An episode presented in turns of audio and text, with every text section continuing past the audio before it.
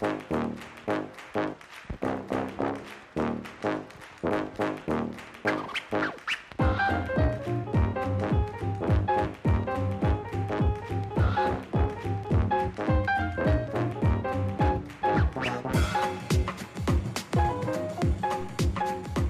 und herzlich willkommen beim Kaffeepod, dem Podcast der Kulturkneipe Kaffeesatz auf dem düsteren Sonnenberg.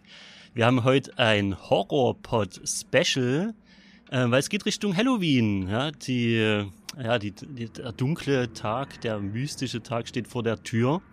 Und ja, wir reden natürlich über das, wo wir am meisten Bock drauf haben, ähm, was wir am besten können. Wir nörden über Filme ab und wir wollen unserer werten Hörerschaft einfach so ein paar Tipps mit an die Hand geben. Vielleicht Sachen, die sie selber schon mögen und sagen, ja, das ist genau der Scheiß, den ich sehen will. Oder vielleicht springt für euch die ein oder andere Perle raus, die ihr eben noch nicht gesehen habt, wo ihr Bock drauf habt und die wir euch heute schmackhaft machen können. Das kann ich natürlich alles nicht alleine machen. Ich muss mir hier Experten ins Boot holen, ganz klar. Deswegen sitzen mir gegenüber einmal der äh, Stefan. Grüß dich. Moin. Grüß dich. Ähm, ich habe jetzt das ist jetzt ein bisschen verwirrend, wenn ich zuhöre. Ich habe natürlich zwei Stefans. Ich habe zwei Stefans ja. mir gegenüber sitzen und der eine Stefan ist eigentlich der Waldi. Ja. Ne, deswegen, äh, deswegen äh, hallo mich Waldi. angeguckt und Stefan hat gerade geantwortet. Das ist schön, ne? Ja, ja. Das war schön schön. Nach kurzer Verwirrung. Also, hey, was will denn der? Ne? Voll der ich, will schon, ich will schon so ein bisschen unangenehmes ja, genau. Grundfeeling genau. jetzt setzen. Ja. Bin schon schockiert. Und natürlich auch Hallo eigentlicher Stefan. Hallo. Ach, das geht ja schon zauberhaft los. Ja, die kennen uns doch schon. Ja, die kennen uns doch alle gut. schon aus allen möglichen anderen Formaten, die die natürlich ja. ganz, ganz treu gehört haben. Deswegen ja, genau, aus diversen, aus diversen Gaming-Formaten auch. Genau, und wir wollen heute über ja, Horrorfilme, über das ähm, abstruse, obskure Kino reden und wollen euch da unsere Halloween-Lieblinge sozusagen an die Hand geben. Mhm. Und äh, um das ganze Thema so ein bisschen zu öffnen, wollen wir erstmal ganz kurz allgemein ein bisschen über Halloween reden. Ähm, wie wird das von uns zelebriert? Beziehungsweise, Stefan, was machst du an Halloween? ähm, nö, nö, nö, ganz im Gegenteil. Also ich bin, äh, Halloween ist tatsächlich einer meiner absoluten Lieblingsfeiertage im Jahr.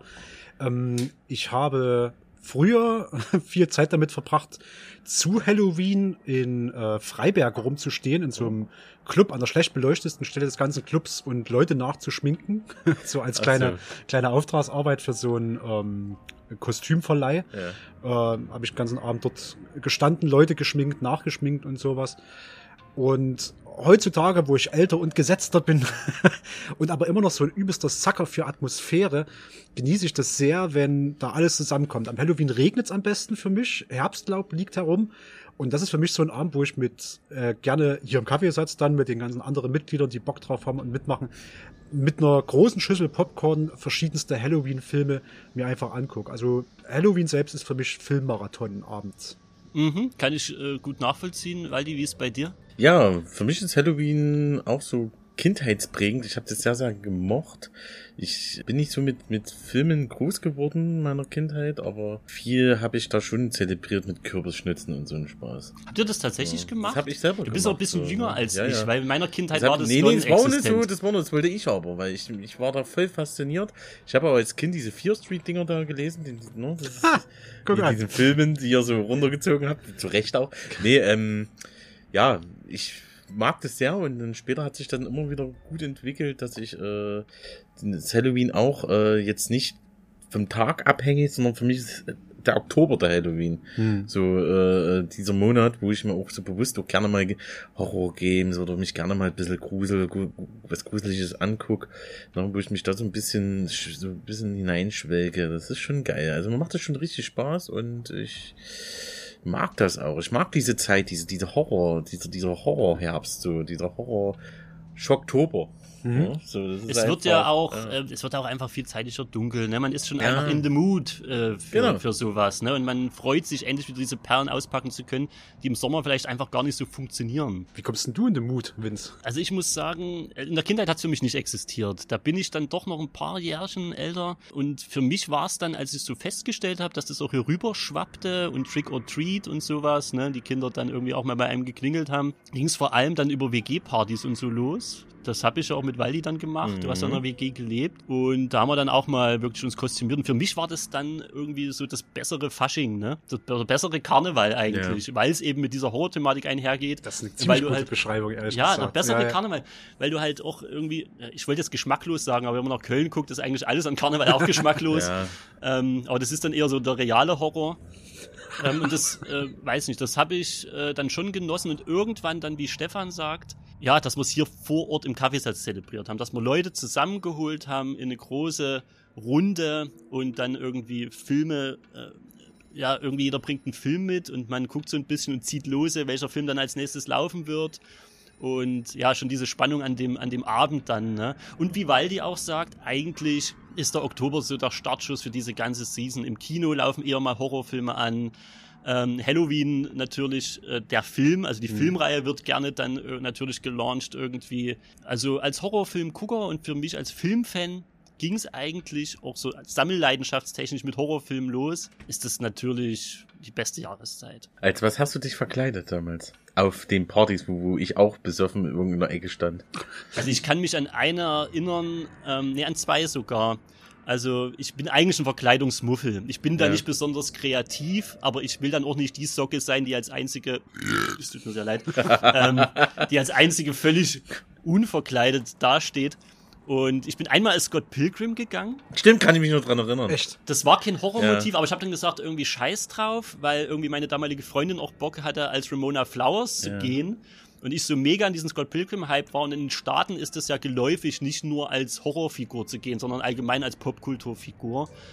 Und da habe ich das einfach durchgezogen. Also und das auch so ein Plumtree-Shirt gehabt und alles? ähm, ein selbstgemachtes.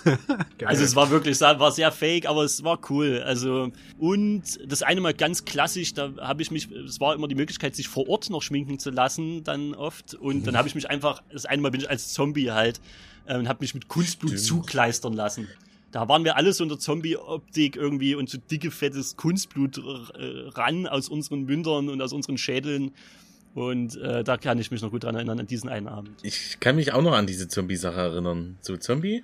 Da habe ich ein Zombie mitgespielt und dann, wo du als Scott Pilgrim gegangen bist, da weiß ich noch, wie ich äh, mich damals auch verkleidet habe gedacht, scheiße, was machst du denn? Ich bin ja etwas korpulent, falls du das auf den Fotos nicht erkennt, aber ist so. Ja? Und da habe ich mich hab ich überlegt, scheiße, was machst du denn? Bestes Horror äh, äh, Verkleidung, ja nimmst du mal Norman Bates von ähm, Psycho. Psycho. Mhm. Und dann weiß ich noch, wie das war wir, fantastisch. Das ja, da weiß ich noch, wie ich in Second, wie so ein Second-Hand-Laden gegangen bin, habe irgendwo so ein Nachthemd ge gesucht für mich, was mir irgendwie passt. Es war eine Qual. Und dann irgendwann habe ich dann so ein Nachthemd gefunden, was mir wirklich passt. Irgend so eine äh, gut aussehende junge Dame hat es dann zur Verfügung gestellt. Ja, das konnte ich dann verunstalten und so bin ich dann rumgerannt wie der tiefste Psycho äh, mit, mit Oedipus-Komplex. Das war, das war definitiv. Das war geil. Äh, das war Barücke, dein bestes Kostüm. Und dann ein geiles ja. Messer und dann geht's los. Ja, ja. ja also äh, wie ich sehe, wir haben alle äh, unseren Halloween-Background und können auch irgendwie alle äh, gut in Stimmung kommen im Herbst. Und ja, also Filme, haben wir jetzt schon festgestellt, gehören da absolut dazu. Wir möchten euch heute drei absolute Must-Sees vorstellen, aus unseren Augen, ja. ja. die zu Halloween auf jeden Fall gehen und die auf eurer Liste stehen sollten. Und wir wollen auch noch so ein bisschen in Geheimtipps abtauchen, die vielleicht nicht jeder auf dem Radar hat, weil es ein kleinerer Film sind oder irgendwann so ein bisschen untergegangen sind. Und ja, jeder von uns hat da einen Pick aus dem jeweiligen Lager mitgebracht. Und da würde ich sagen, leg mal einfach, ja, wir wollen hier niemanden auf die Folter spannen länger, ähm, direkt los mit Stefan Army of Darkness.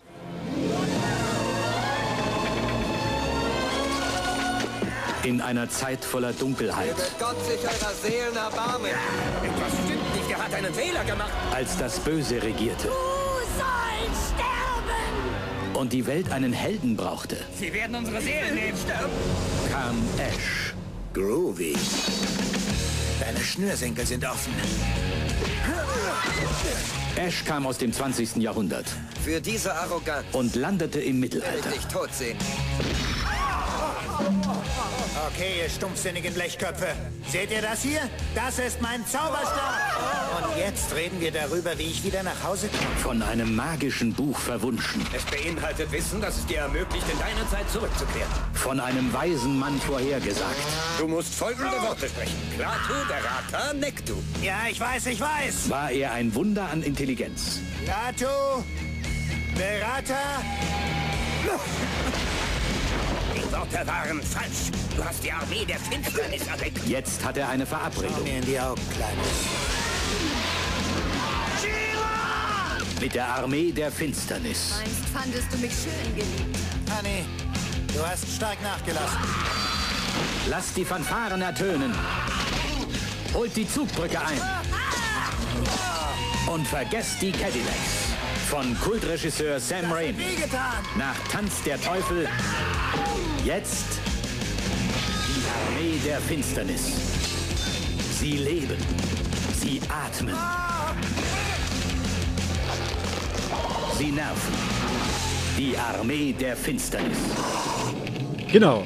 Mein Pick unter den Must-See, unter den Sachen, die eigentlich auf jeder Halloween-Film-Auswahlliste mit draufstehen sollten, ist Army of Darkness oder hierzulande bekannt als Tanz der Teufel 3, Armee der Finsternis, ist eine US-amerikanische Horrorkomödie aus dem Jahr 1992. Der dritte Teil der Tanz der Teufel Trilogie, oder Evil Dead, und geht im Prinzip äh, darum, Ash, oder wie er eigentlich heißt, Ashley Joanna Williams, Protagonist auch der ersten beiden Evil Dead Filme, wird versehentlich in das Jahr 1330 nach Christus transportiert, wo er gegen eine Armee der Toten kämpfen und das Necronomicon zurückholen muss, damit er nach Hause kann.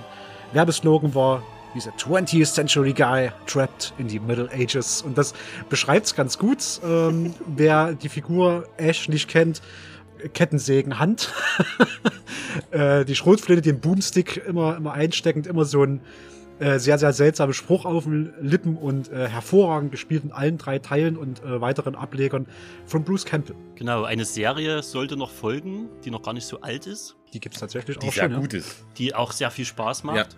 Und die Tanz der Teufel bzw. Evil Dead Ri- äh, Reihe Die Reihe. ähm, muss man ja dazu sagen, als dieser äh, dritte Teil kam, oder wenn man den wie wir dann im Nachhinein wahrgenommen hat, dann hat er sich ja deutlich von den ersten beiden Teilen unterschieden. Ja, ja. Ähm, einfach weil sie da nochmal völlig irgendwie gaga geworden sind mit der ganzen Thematik. Weil die ersten beiden Teile sind ja im Prinzip äh, Teenager oder junge Twins äh, gehen in den Wald, in eine Waldhütte, wollen da eigentlich nur ein bisschen Spaß haben und erwecken halt die absolut übelsten Dämonen. Ja? Mhm. Und äh, das Ganze ist ja wie so ein klaustrophobischer Horror-Thriller mit natürlich extrem überspitzten komödiantischen Elementen. Ja, ja.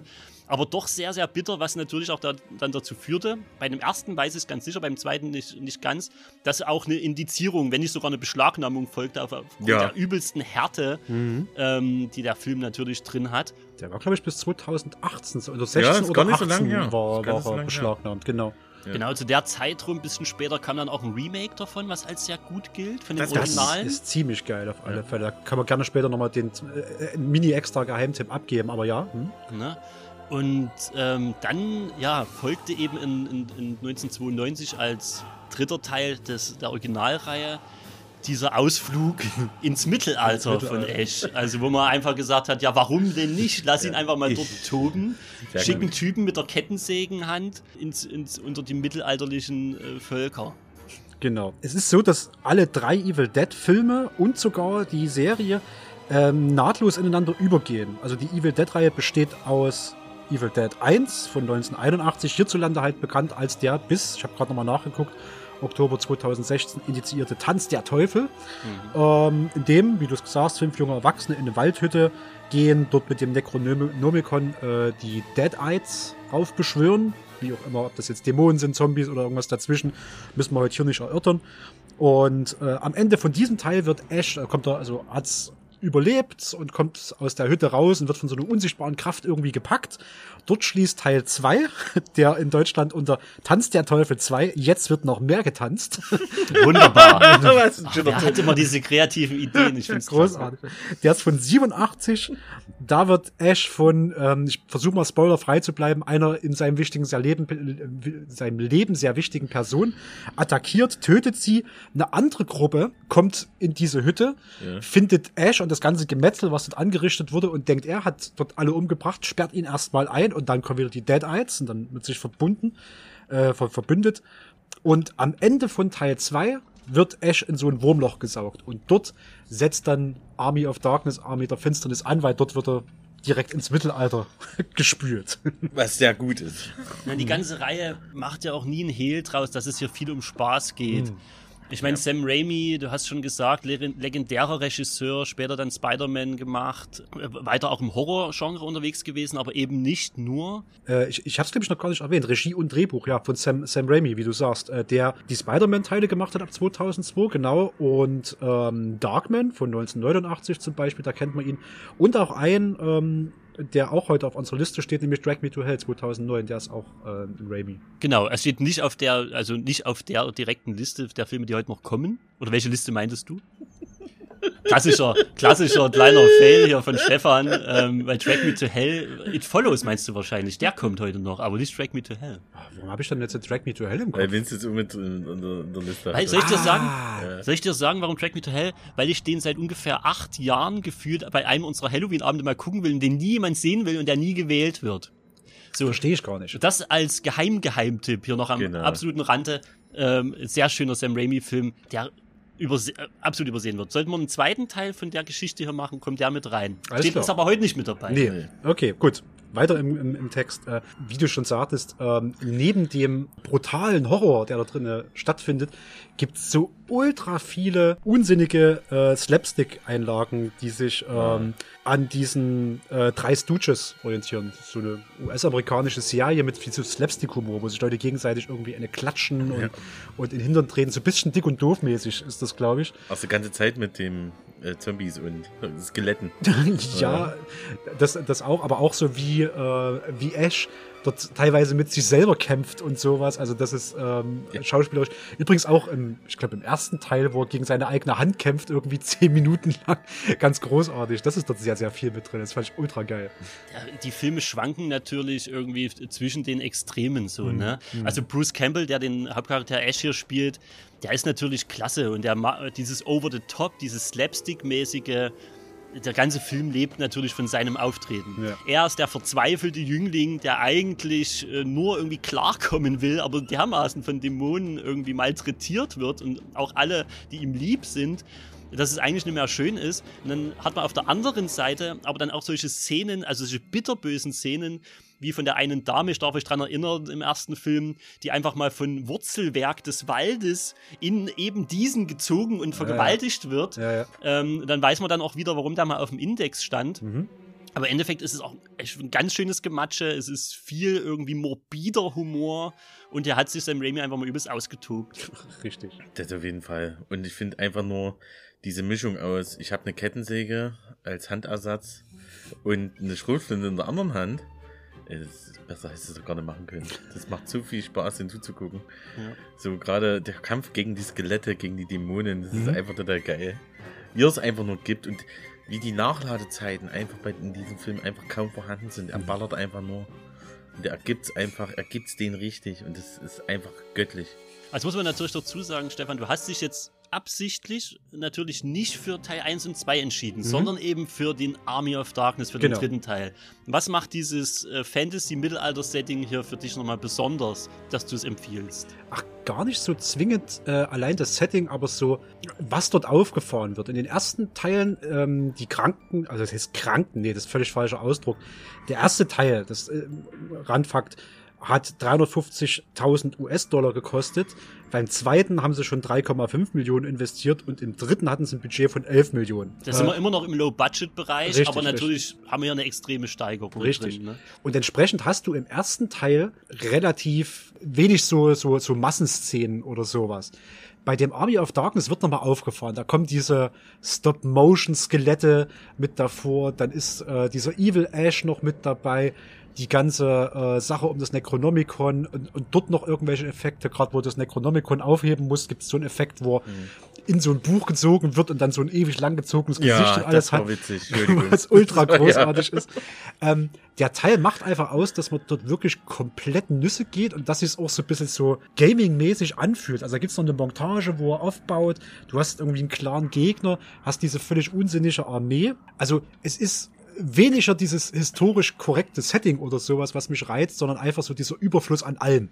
Also es ist eine Steigerung von Film zu Film in Blödelei und, und, und Horror und in diesem Wechsel. Und ich, im dritten fand ich es äh, nahezu perfektioniert, ehrlich gesagt. Die ersten beiden sind ja relativ identisch, auch selber Schauplatz und alles. Das stimmt. Ja. ja. aber beim, beim dritten, da, da holen sie alles raus, was irgendwie aus dieser ganzen, ganzen Serie zu machen war. Und deswegen gefällt er mir besonders gut.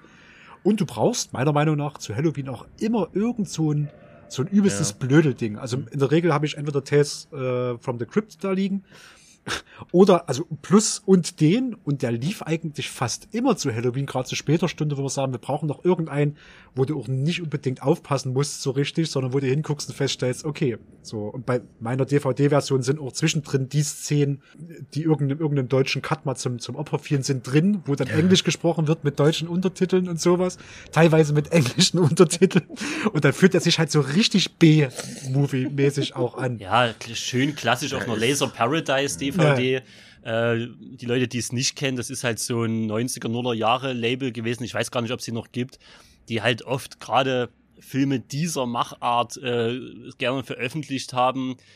Ähm, und die ja, also in schundigster Qualität. Die haben meist gut zu der Qualität der Filme gepasst. Da möchte ich jetzt gar nicht so sehr das schlecht reden, aber vielleicht sagen wir mal, es hat zum Budget gepasst. Ja. Aber es sind nicht die liebevollsten Veröffentlichungen, aber das, was man oftmals dann günstig oben auf dem Krabbeltisch irgendwie bekommen hat. Wir haben ja auch vorhin festgestellt, dass wir dieselbe Veröffentlichung haben von Good Old Laser Paradise. What else? ja, und weil du auch gerade gesagt hast, so dieses, äh, dieses ist dieser Film mit Spaßfaktor, der zu Halloween gerne gewählt wird es ist eben so, dass gerade wenn wir uns, das kennen vielleicht auch manche, wenn man dann so zu Filmpartys oder so zusammenkommt, Halloween, dass man natürlich oft Leute dabei hat, die eigentlich gar nicht so horroraffin sind mhm. und jetzt nichts sehen wollen, was sie irgendwie zutiefst schockt und die dann irgendwie äh, acht Tage nicht mehr schlafen können. Und da ist es natürlich gut, wenn man oft so Comic Relief Momente hat, ja, wenn das ja. komödiantisch so ein bisschen aufgeweicht wird und wenn es dann einfach anfängt, Spaß zu machen, mit diesen ganzen Horrorelementen zu spielen da ist sowas wie Army of Darkness ähm, klasse und funktioniert einfach immer. Wir gucken zum Beispiel auch sehr gerne mal Ghostbusters, das ist natürlich ein absoluter Klassiker, ja. der immer funktioniert. Da hast du den Humor mit drin und trotzdem einen gewissen Gruselaspekt und so ähnlich ist das auch. Das stimmt, ja. Ein paar Sachen will ich mal noch raushauen, fix, noch ein paar, paar Facts, die habe ich noch rein recherchiert in Japan für dich, äh, weil die äh, wird der released als Captain Supermarket. Oh, verstehe ich aber dort, auch. Äh, läuft er läuft er dort und auch diese Evil Ash Szene, wo er aus der Schulter so rauswächst die dann hier so durch die Gegend laufen, ist so eine Hommage an einen B-Movie namens Das Monster von Tokio aus dem Jahr 1959. Habe ich heute noch festgestellt. Den müssen wir unbedingt mal angucken. Also Raimi offensichtlich ein kleiner ähm, Japan-Fanboy dann auch.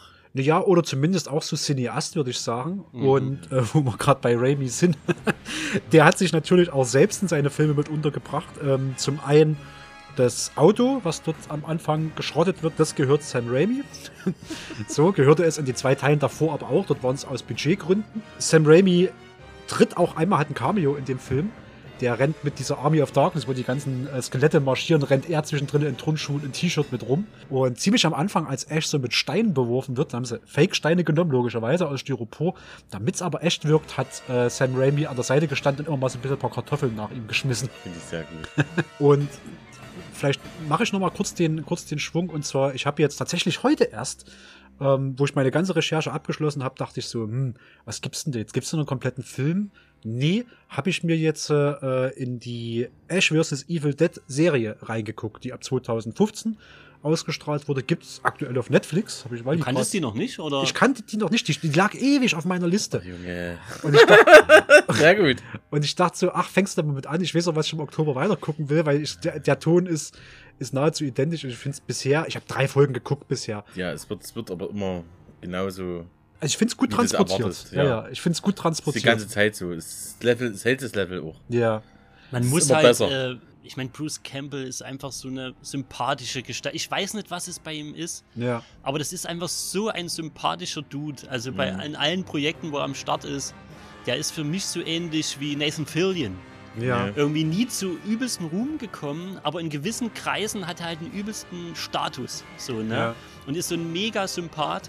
Und ich fand es auch so schön dann. Ich bin, glaube ich, in Staffel 2 irgendwann mal hängen geblieben. Ich auch, ich auch leider, aber ich werde es ich werd's gibt aber mittlerweile weiter. mehr. Ja. Und es ist halt so gut, dass er einfach bei diesem Projekt weiter dabei ist und es würde ohne ihn nicht funktionieren. Nee. Er ist Ash. Ja. Man braucht ihn, um, um irgendwie diesen, äh, diese ganze Atmosphäre am Leben zu halten und auch irgendwie sein, ja, er ist ja irgendwie so ein bisschen der Loser-Typ, ne, der eigentlich mehr will. Das ist, kommt auch in der Serie so raus. Ja, ja. Und ja, also es macht wirklich Spaß, ne? Wenn ihr irgendwie da einen moderneren Approach sozusagen haben wollt, dann könnt ihr auch ähm, ja, gerne mal in die also, Serie reingucken. Es lohnt sich, ohne Mist. Guckt die an, wenn ihr ein bisschen Bezug dazu habt, gerade mit dem äh, Army of the Dead. Ja, Spaß und Horror, Spaß wenn das eure beiden äh, und, Sachen und, sind. Und ja. Klamauk, Horror gemischt. Mega geil. Ja. Also wirklich cool. Gerade die Serie, die ist so witzig. Und übrigens, Lucy Lawless spielt mit. Stimmt, Feinsten. Lucy ja. Lawless. Vom Feinsten. The Warrior Princess. Ja, ja. Cena. nee, mega cool. Also mir hat Spaß gemacht. Mhm. Ja. Absolut. Und da sind nur noch ein paar Auftritte von anderen. Also, ja, mega. Ja, angucken. Und was ich noch loswerden will, gerade wenn du, äh, äh, weil du sagst im Prinzip, also das Evil Dead Franchise funktioniert ja äh, auch wirklich sehr, sehr stark durch Ash. Einen kleinen Ausflug möchte ich mal noch nicht ungenannt lassen, und zwar gibt's, äh, ich glaube, oh, ich weiß nicht von wann das ist, 2018, hm, korrigiert mich da gerne. Es gibt äh, diese, dieses Remake Evil Dead. Ja. Was ein, was ein, ich glaube noch früher als 2018. Ja. Sucht euch das mal raus. Das ist äh, ein, ein ernster Approach an die erste Evil Dead Geschichte. Also da ist jetzt die ganzen Klamauk-Sachen sind raus. Mhm. Ich finde den aber wahnsinnig gruselig. Also der Approach ist immer noch derselbe. Gruppe von fünf Leuten geht in die Hütte, entdeckt das äh, Necronomicon Ex Mortis, also das Buch der Toten, beschwört diese Dämonen oder was immer das ist herauf, die dann auch in Körper von Menschen eindringen und halt um sich schlachten. Und der ist wahnsinnig gut. Und, und, und, und ihr kennt mich ja mittlerweile vielleicht als nicht so großer Wenn Fan Stefan von Remakes. irgendwas hasst, dann sind es Remakes, genau. Reboots und sondergleichen. Genau, und das ist eins, was ich auch mal empfehlen möchte. Es ist blutig, gory, düster, erwartet äh, keine, keine Freude daran. so. Nee, der könnte auch im Untertitel heißen Evil Dead. Spaß beiseite. Mhm. Ja. ja. Wenn ich jetzt so ein, so ein Werbetexter wäre und ähm, solche Titel noch en vogue wären, dann hätte ich ihn so genannt. Ja. Ich weiß noch, wie ich damals auf das Remake gekommen bin. Also ich kenne ja den alten Tanzerteufel. Mhm. No, hab den erst äh, hab den Ewigkeiten ja geguckt. Und ich habe damals Until Dawn gekauft und da war, war so ein Special mit drin. Kauf das Spiel, kriegst du noch äh, Evil Dead als äh, Download-Code irgendwo, ne? Und ich habe den mir mehrfach angeguckt, weil ich gar nicht klar kam, wie mhm. krass da ist. Ja. Weil da, mich hat er echt weggeblasen, muss ich echt dazu sagen. Ja. Vor allen Dingen, wenn man die, die, die, diese Mischung von Klamauk, Horror und äh, äh, Buddy Horror ein bisschen noch mitzieht, ne? Bombe. Was die da so Der hat das schon, wie gesagt, also ja. der ist halt kom komplett Klamauk und, ja. und, und Comedy-frei, das mhm. Remake. Ähm, funktioniert aber wunderbar, fand ja. ich. Ja, haben sie echt gut gemacht. Und ich mag auch Remakes, so gerade in Filmen, da bin ich echt, bin ich fort. Ich ja, es ist Hit oder Miss. Ne? Mhm. Okay, Leute, ich glaube, da haben wir einen guten Überblick bekommen, so ein bisschen über das ganze Evil Dead Franchise mit allen seinen Fassaden und können, glaube ich, übergehen zu ja, Waldis Pick. Es wird jetzt ein bisschen ernsthafter, es wird ein bisschen deeper, ja, und wir gehen ein bisschen in ein anderes Horrorgenre rein.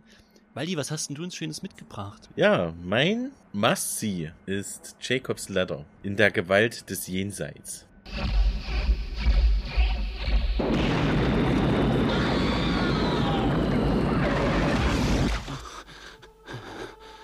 Von dem Regisseur des Films eine verhängnisvolle Affäre. Jacob Singer geht jeden Tag zur Arbeit. Was ist los mit dir? Das ist wieder einer von diesen Tagen. Und jeden Tag fragt er sich, was mit ihm los ist. Das ist nur der Stress, Jake. Nein, das ist etwas anderes. Es ist... Das waren keine Menschen. Was war's dann? Zeig mal deine Hand. Du hast ja eine sehr merkwürdige Linie. Verrückt. Nach dieser Linie bist du schon tot.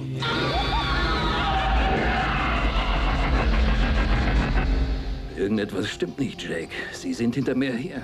Ich weiß nicht, wer Sie sind oder was Sie sind, aber Sie werden mich kriegen. Und ich habe Angst, Jake. Ich habe Sie auch gesehen. Vielleicht sind die Dämonen echt. Er hat 42 Fieber. Das ist barbarisch! Ich werde die Dämonen nicht mehr los. Wer sind Sie? Es gibt kein Gegenmittel. Wer sind Sie? Wo bringt ihr mich hin? Wo bin ich? Wo wollen Sie denn hin? Nach Hause. Hier ist Ihr Zuhause. Sie sind tot. Ich bin nicht tot. Was sind Sie dann? Verdammt, ich lebe!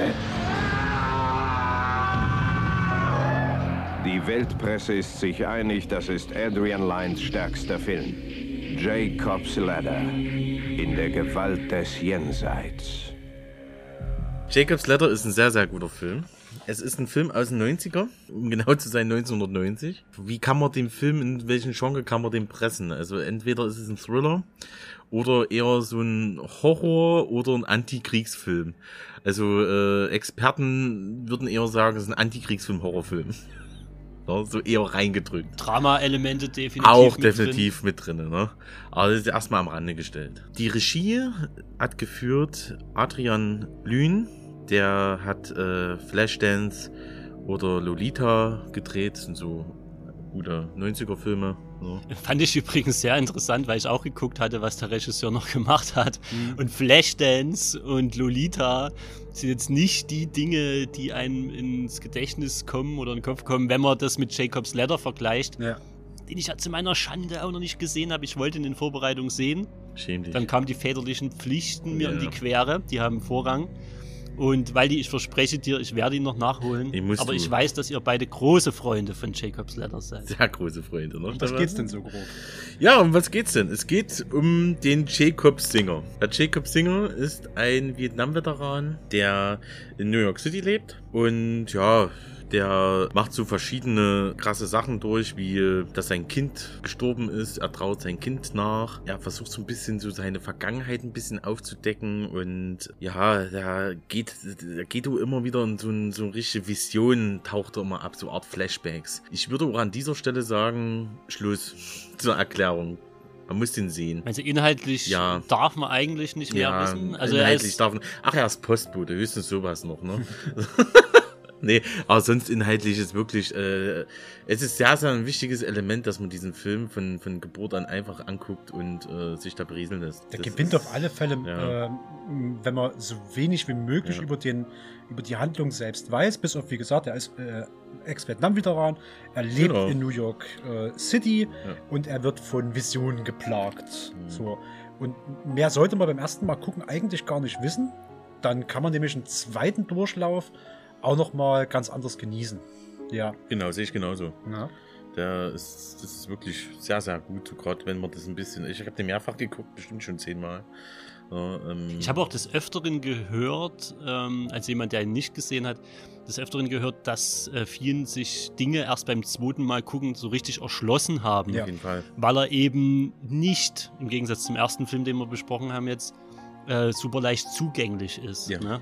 Ja, beziehungsweise es ist ein bisschen so ein ähnliches Phänomen wie jetzt zum Beispiel bei Six Sense oder so, so ähnlichen frühen äh, Shyamalan-Produktionen, dass wenn du weißt, was am Ende rauskommt, ähm, hast du viel mehr Aha- oder Interpretationsmomente, wenn du den das zweite Mal durchguckst. Das erste Mal äh, guckst du den durch, nimmst die Sachen wahr, denkst so, hm, wie hab ich das einzuordnen?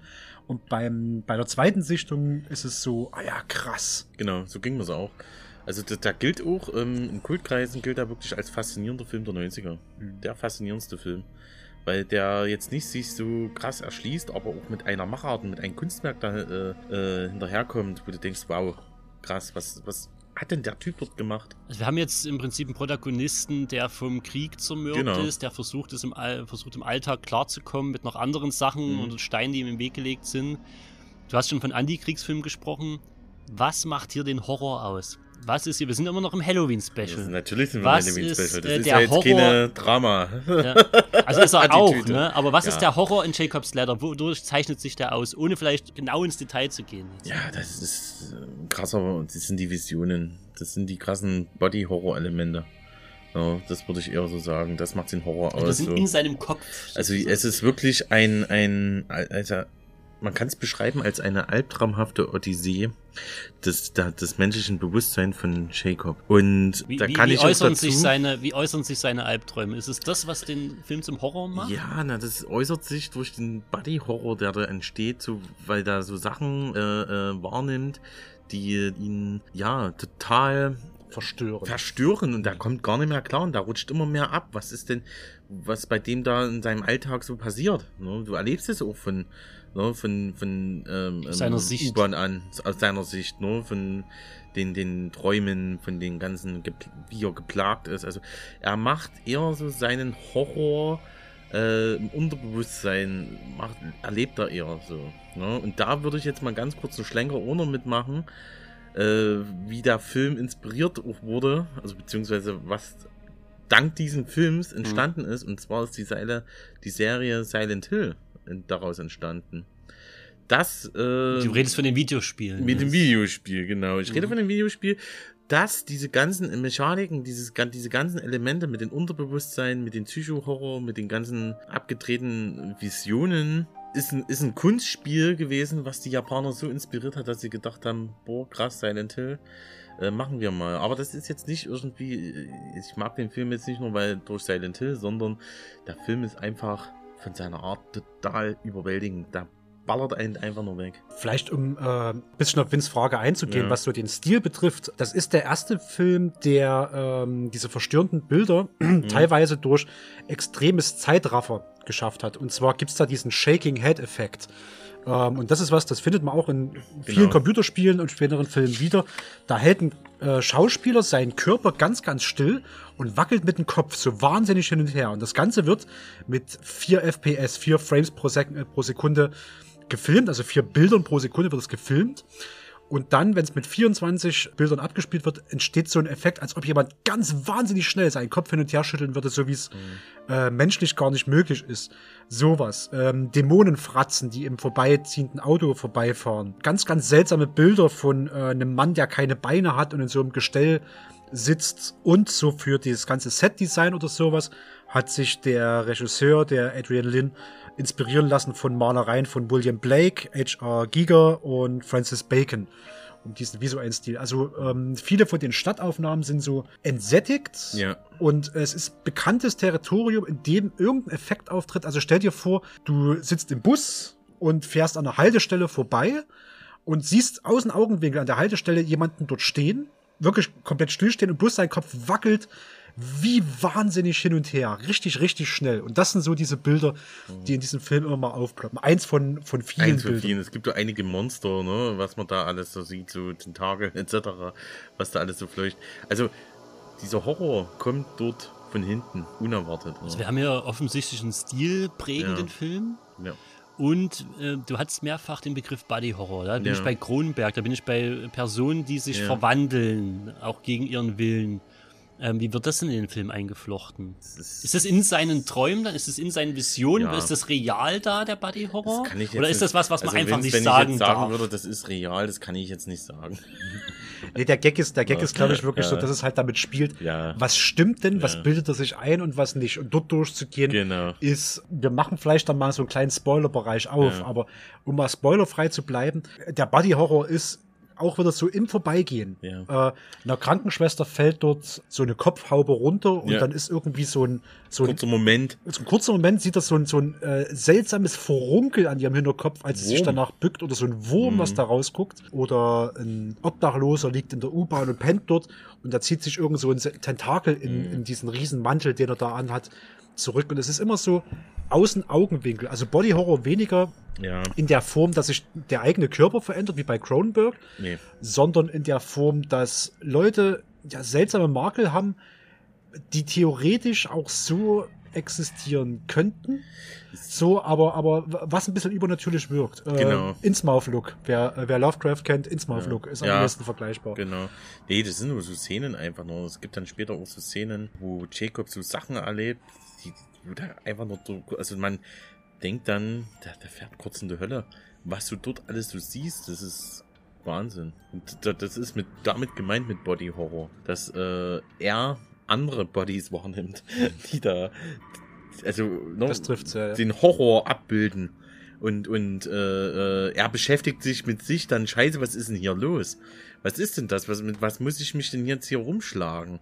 Und das kommt noch mit dazu. Also ist Body Horror einerseits, aber auch so die tiefe Psyche, äh, deswegen habe ich auch bewusst gesagt, so, es ist eine albtraumhafte Odyssee durch, durch die Psyche von Jacob. Mhm. Und, und das ist das, was es so ausmacht in dem Film, wenn man das so ein bisschen äh, im, im Kontext so betrachtet. Ist da noch was für Hartgesottene? Oder kann man sagen, also seine ganze Machart, ich meine, es klingt jetzt schon, ne, wir waren gerade bei Army of Darkness ja, noch. Jetzt ne? richtig wir waren gerade so. bei Skeletten mhm. und, und Kettensägenhänden. Wir sind jetzt in der Psyche eines, eines sehr äh, geläuterten Mannes. Ist das durch seine Machart, durch seine Bilder was für Hartgesottene? Oder kann man das auch gucken, wenn man einfach Arthouse-Fan ist und sagt, ich will einfach einen anspruchsvollen Film? Ja, ja, auf jeden Fall. Also es ist eher, ähm, wenn du jetzt so sagst, okay, du willst jetzt auf Army of Darkness Niveau, danach den Film gucken, warten, lass es. Aber wenn du jetzt so, so, so Arthouse, ähm, ähm, also so mal richtig tiefgründigen ist der Film perfekt. Weil man muss so sagen, es spielt der Tim, Tim Robbins spielt, spielt da die Hauptrolle und der spielt den Jacob so geil so Wahnsinn, dass, dass du schön, schön mitfühlst. So. Also er ist wirklich ein wahnsinniger Schauspieler. Das ist sehr, sehr gut. Also da ist mega krass, wie der ab, wie der dort, dort, dort, dort freidreht, wie der dort äh, die Gefühle spielt, wie der versucht, in dieser Welt klar zu kommen oder mit sich klar zu kommen. Das ist einfach, das berührt einen aber auch und das gruselt einen aber auch so total. Das ist ein zugleich erschreckendes und melancholisches Szenario. Ja. Also ich sag mal, wer, wie du schon sagtest, wer funny Horrorfilme mhm. erwartet, ist vielleicht hier relativ schlecht beraten. Ja. Der ist wahnsinnig stilprägend äh, für Games, für andere Filme, für Bilder und auch für ähm, Horror. Also wie gesagt, dieser Shaking Head-Effekt, das hat dieser Film aus dem Boden gestampft zum Beispiel. Und der wird aber so im letzten Drittel hört eigentlich diese, diese Horrorsachen fast komplett auf. Ja, ja. Und es geht so in eine, in eine dramatische Richtung Beschäftigung mit sich selbst. Wie du sagtest, du gehst im Prinzip die ganze Zeit Jacobs Vergangenheit, seine Psyche, durch. Er leidet da unter so einer Art Dissoziation mhm. und, und irgendwelchen Störungen, wo er einfach so vor sich hin halluziniert.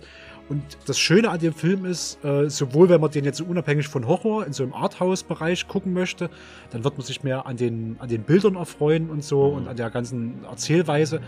Als auch als Horrorfan, dann sieht man diese verstörenden Bilder. Das Ding ist halt wirklich so eine Reise, wo du halt nie sicher bist, was passiert genau? Was ist real? Was bildet er sich ein? Was sind Halluzinationen? Und von, vor allem, von was werden die hervorgerufen? Also, also der, der, Film lohnt Das heißt, wenn ihr eure Freunde mehr verstören als ja. belustigen wollt, ja, ein echter Cinema-Snob seid, ähm, dann ist dann dieser Film ist das der Film für euch. Oder ja. wenn ihr vielleicht auch eher zu Hause sitzt und nicht euch mit Popcorn beschmeißen und ähm, links und rechts noch irgendwie äh, Gelächter vertragen könnt, also ich ist auch was für die, für die einsame Stunde an Halloween. Genau. Also ich muss sagen, aus dem, dass dieser Film aus dem Jahr 1990 einen immer noch so bewegen kann, muss erstmal einen Film packen. Und das ist mega geil für ein 30 ja, Vor allem aus dem Genre-Kino. Und ich glaube fast, man hätte den Film auch in einen Geheimtipp packen können. Ja. Er war eine Rieseninspiration, aber ich habe immer das Gefühl, der ist auch ein bisschen untergegangen. Ist er auch. Der hat so einen Kultstatus, glaube ich, im Nachhinein bekommen, wie es bei manchen Filmen so ist. Genau. Aber das ist jetzt nicht das erste, was so genannt wird. Und auch mir als, für mich als Horrorfilm-Fan ist er eben auch lange an meinem Radar vorbeigeflogen. Ja, der war auch jetzt nicht so krass erfolgreich. Also der hat ein Budget von 25 Millionen. Mhm. Und hat 26 Millionen eingenommen zu der Zeit. Das ist Würde man nicht als Erfolg Das ist kein Erfolg. Nee. Das war dann so wie, wie bei C.P. Klebowski, ne? Das war abgehakt, okay, gut, Feierabend. Aber was dann daraus entstanden ist, ne? Das, das, das, äh, ist dann erst nachhinein, äh, wurde der Regisseur dafür gefeiert, was für ein Kunstwerk das, ne, wo man gesagt hat, das war nicht die Zeit damals, der hätte viel später rauskommen müssen, etc. Ne. Die Wir werden auch noch ein paar Filme auf unserer Liste äh, begegnen, die ein ähnliches Schicksal hatten, auch an den Kinokassen einfach nicht so gut ankamen. Aber mhm. das ist dann vielleicht auch wieder dem Horrorgenre geschuldet. Man kann damit mega Cash machen, ne? Und man kann damit halt auch auf die Nase fallen und trotzdem einen Kult im Nachhinein nach sich ziehen. Wo du gerade noch Cash erwähnst, ähm, denkt noch mal bitte dran, dass wenn ihr den euch raussucht, denkt dran, der ist von 1990. Es gibt aus dem Jahr 2019 ein Remake, das denselben oh Gott, ja. Namen trägt, namens Jacob's Letter, hat eine 3,5 von 10 auf der IMDb und ist folglich ein absoluter Cash Grab. Also wo ich gerade vorher bei Army of Darkness das Remake gelobt habe, möchte ich hier ganz, ganz stark davon abraten. Genau, gut, dass du das erwähnst, Stefan. Ey, das ist die Hölle. Ich habe mir den Trailer nur kurz angeguckt. Ich konnte es gar nicht, durch die, dadurch, dass ich mich ein bisschen mit dem Film beschäftigt habe, nochmal, explizit habe ich gedacht, okay, Remake, wollen die mich verarschen 2019? Das muss doch nicht sein. Frechheit einfach nur, was sie da abgeliefert haben. Ich habe nicht ganz geguckt, aber der Trailer hat schon gereicht. Nee. Nee, also hier eine ganz klare Absage an Ja. das Remake. Bitte haltet euch an den 1990er. Ich habe noch so einen Spoilerbereich versprochen. Ich würde nicht komplett durch, also wir sind durch den Film einmal durch, aber Mini-Spoilerbereich, wer den Film schon kennt und sich noch ein paar Hintergründe holen möchte, äh, sucht mal nach dem biblischen Begriff der Jakobsleiter. Der Film erweitert es bloß noch diese Jakobsleiter, so wie sie als biblisches Motiv da ist, noch um eine Etage nach unten. Ihr werdet, ihr werdet wissen, was ich meine, wenn ihr den Film wahrscheinlich schon kennt. Und wenn ihr den Begriff googelt, ähm, dann wird relativ vieles klar. Ja, auf jeden Fall. Danke für den Tipp, Stefan. Und damit würde ich sagen, springen wir ins nächste Jahrzehnt. Wir kommen aus den 90ern jetzt raus und wollen auch so ein bisschen äh, noch äh, Spaß haben. Und ähm, ja, wir kommen zu Grindhouse von 2007. From the directors of Reservoir Dogs, Desperado, Pulp Fiction, From Dusk Till Dawn, Once Upon a Time in Mexico, Kill Bill, and Sin City. Tarantino and Rodriguez are back. Only this time, they're back to back with a double feature that'll tear you in two. First, I got bit. Bit by what? If I told you, you probably wouldn't believe me.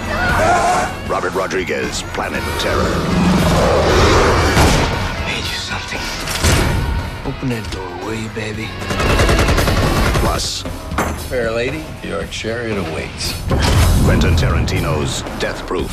Do I frighten you? This is my scar. It's your car.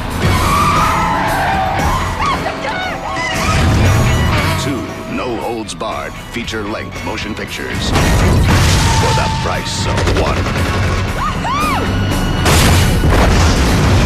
Planet Terror and Death Proof. Only at the Grindhouse.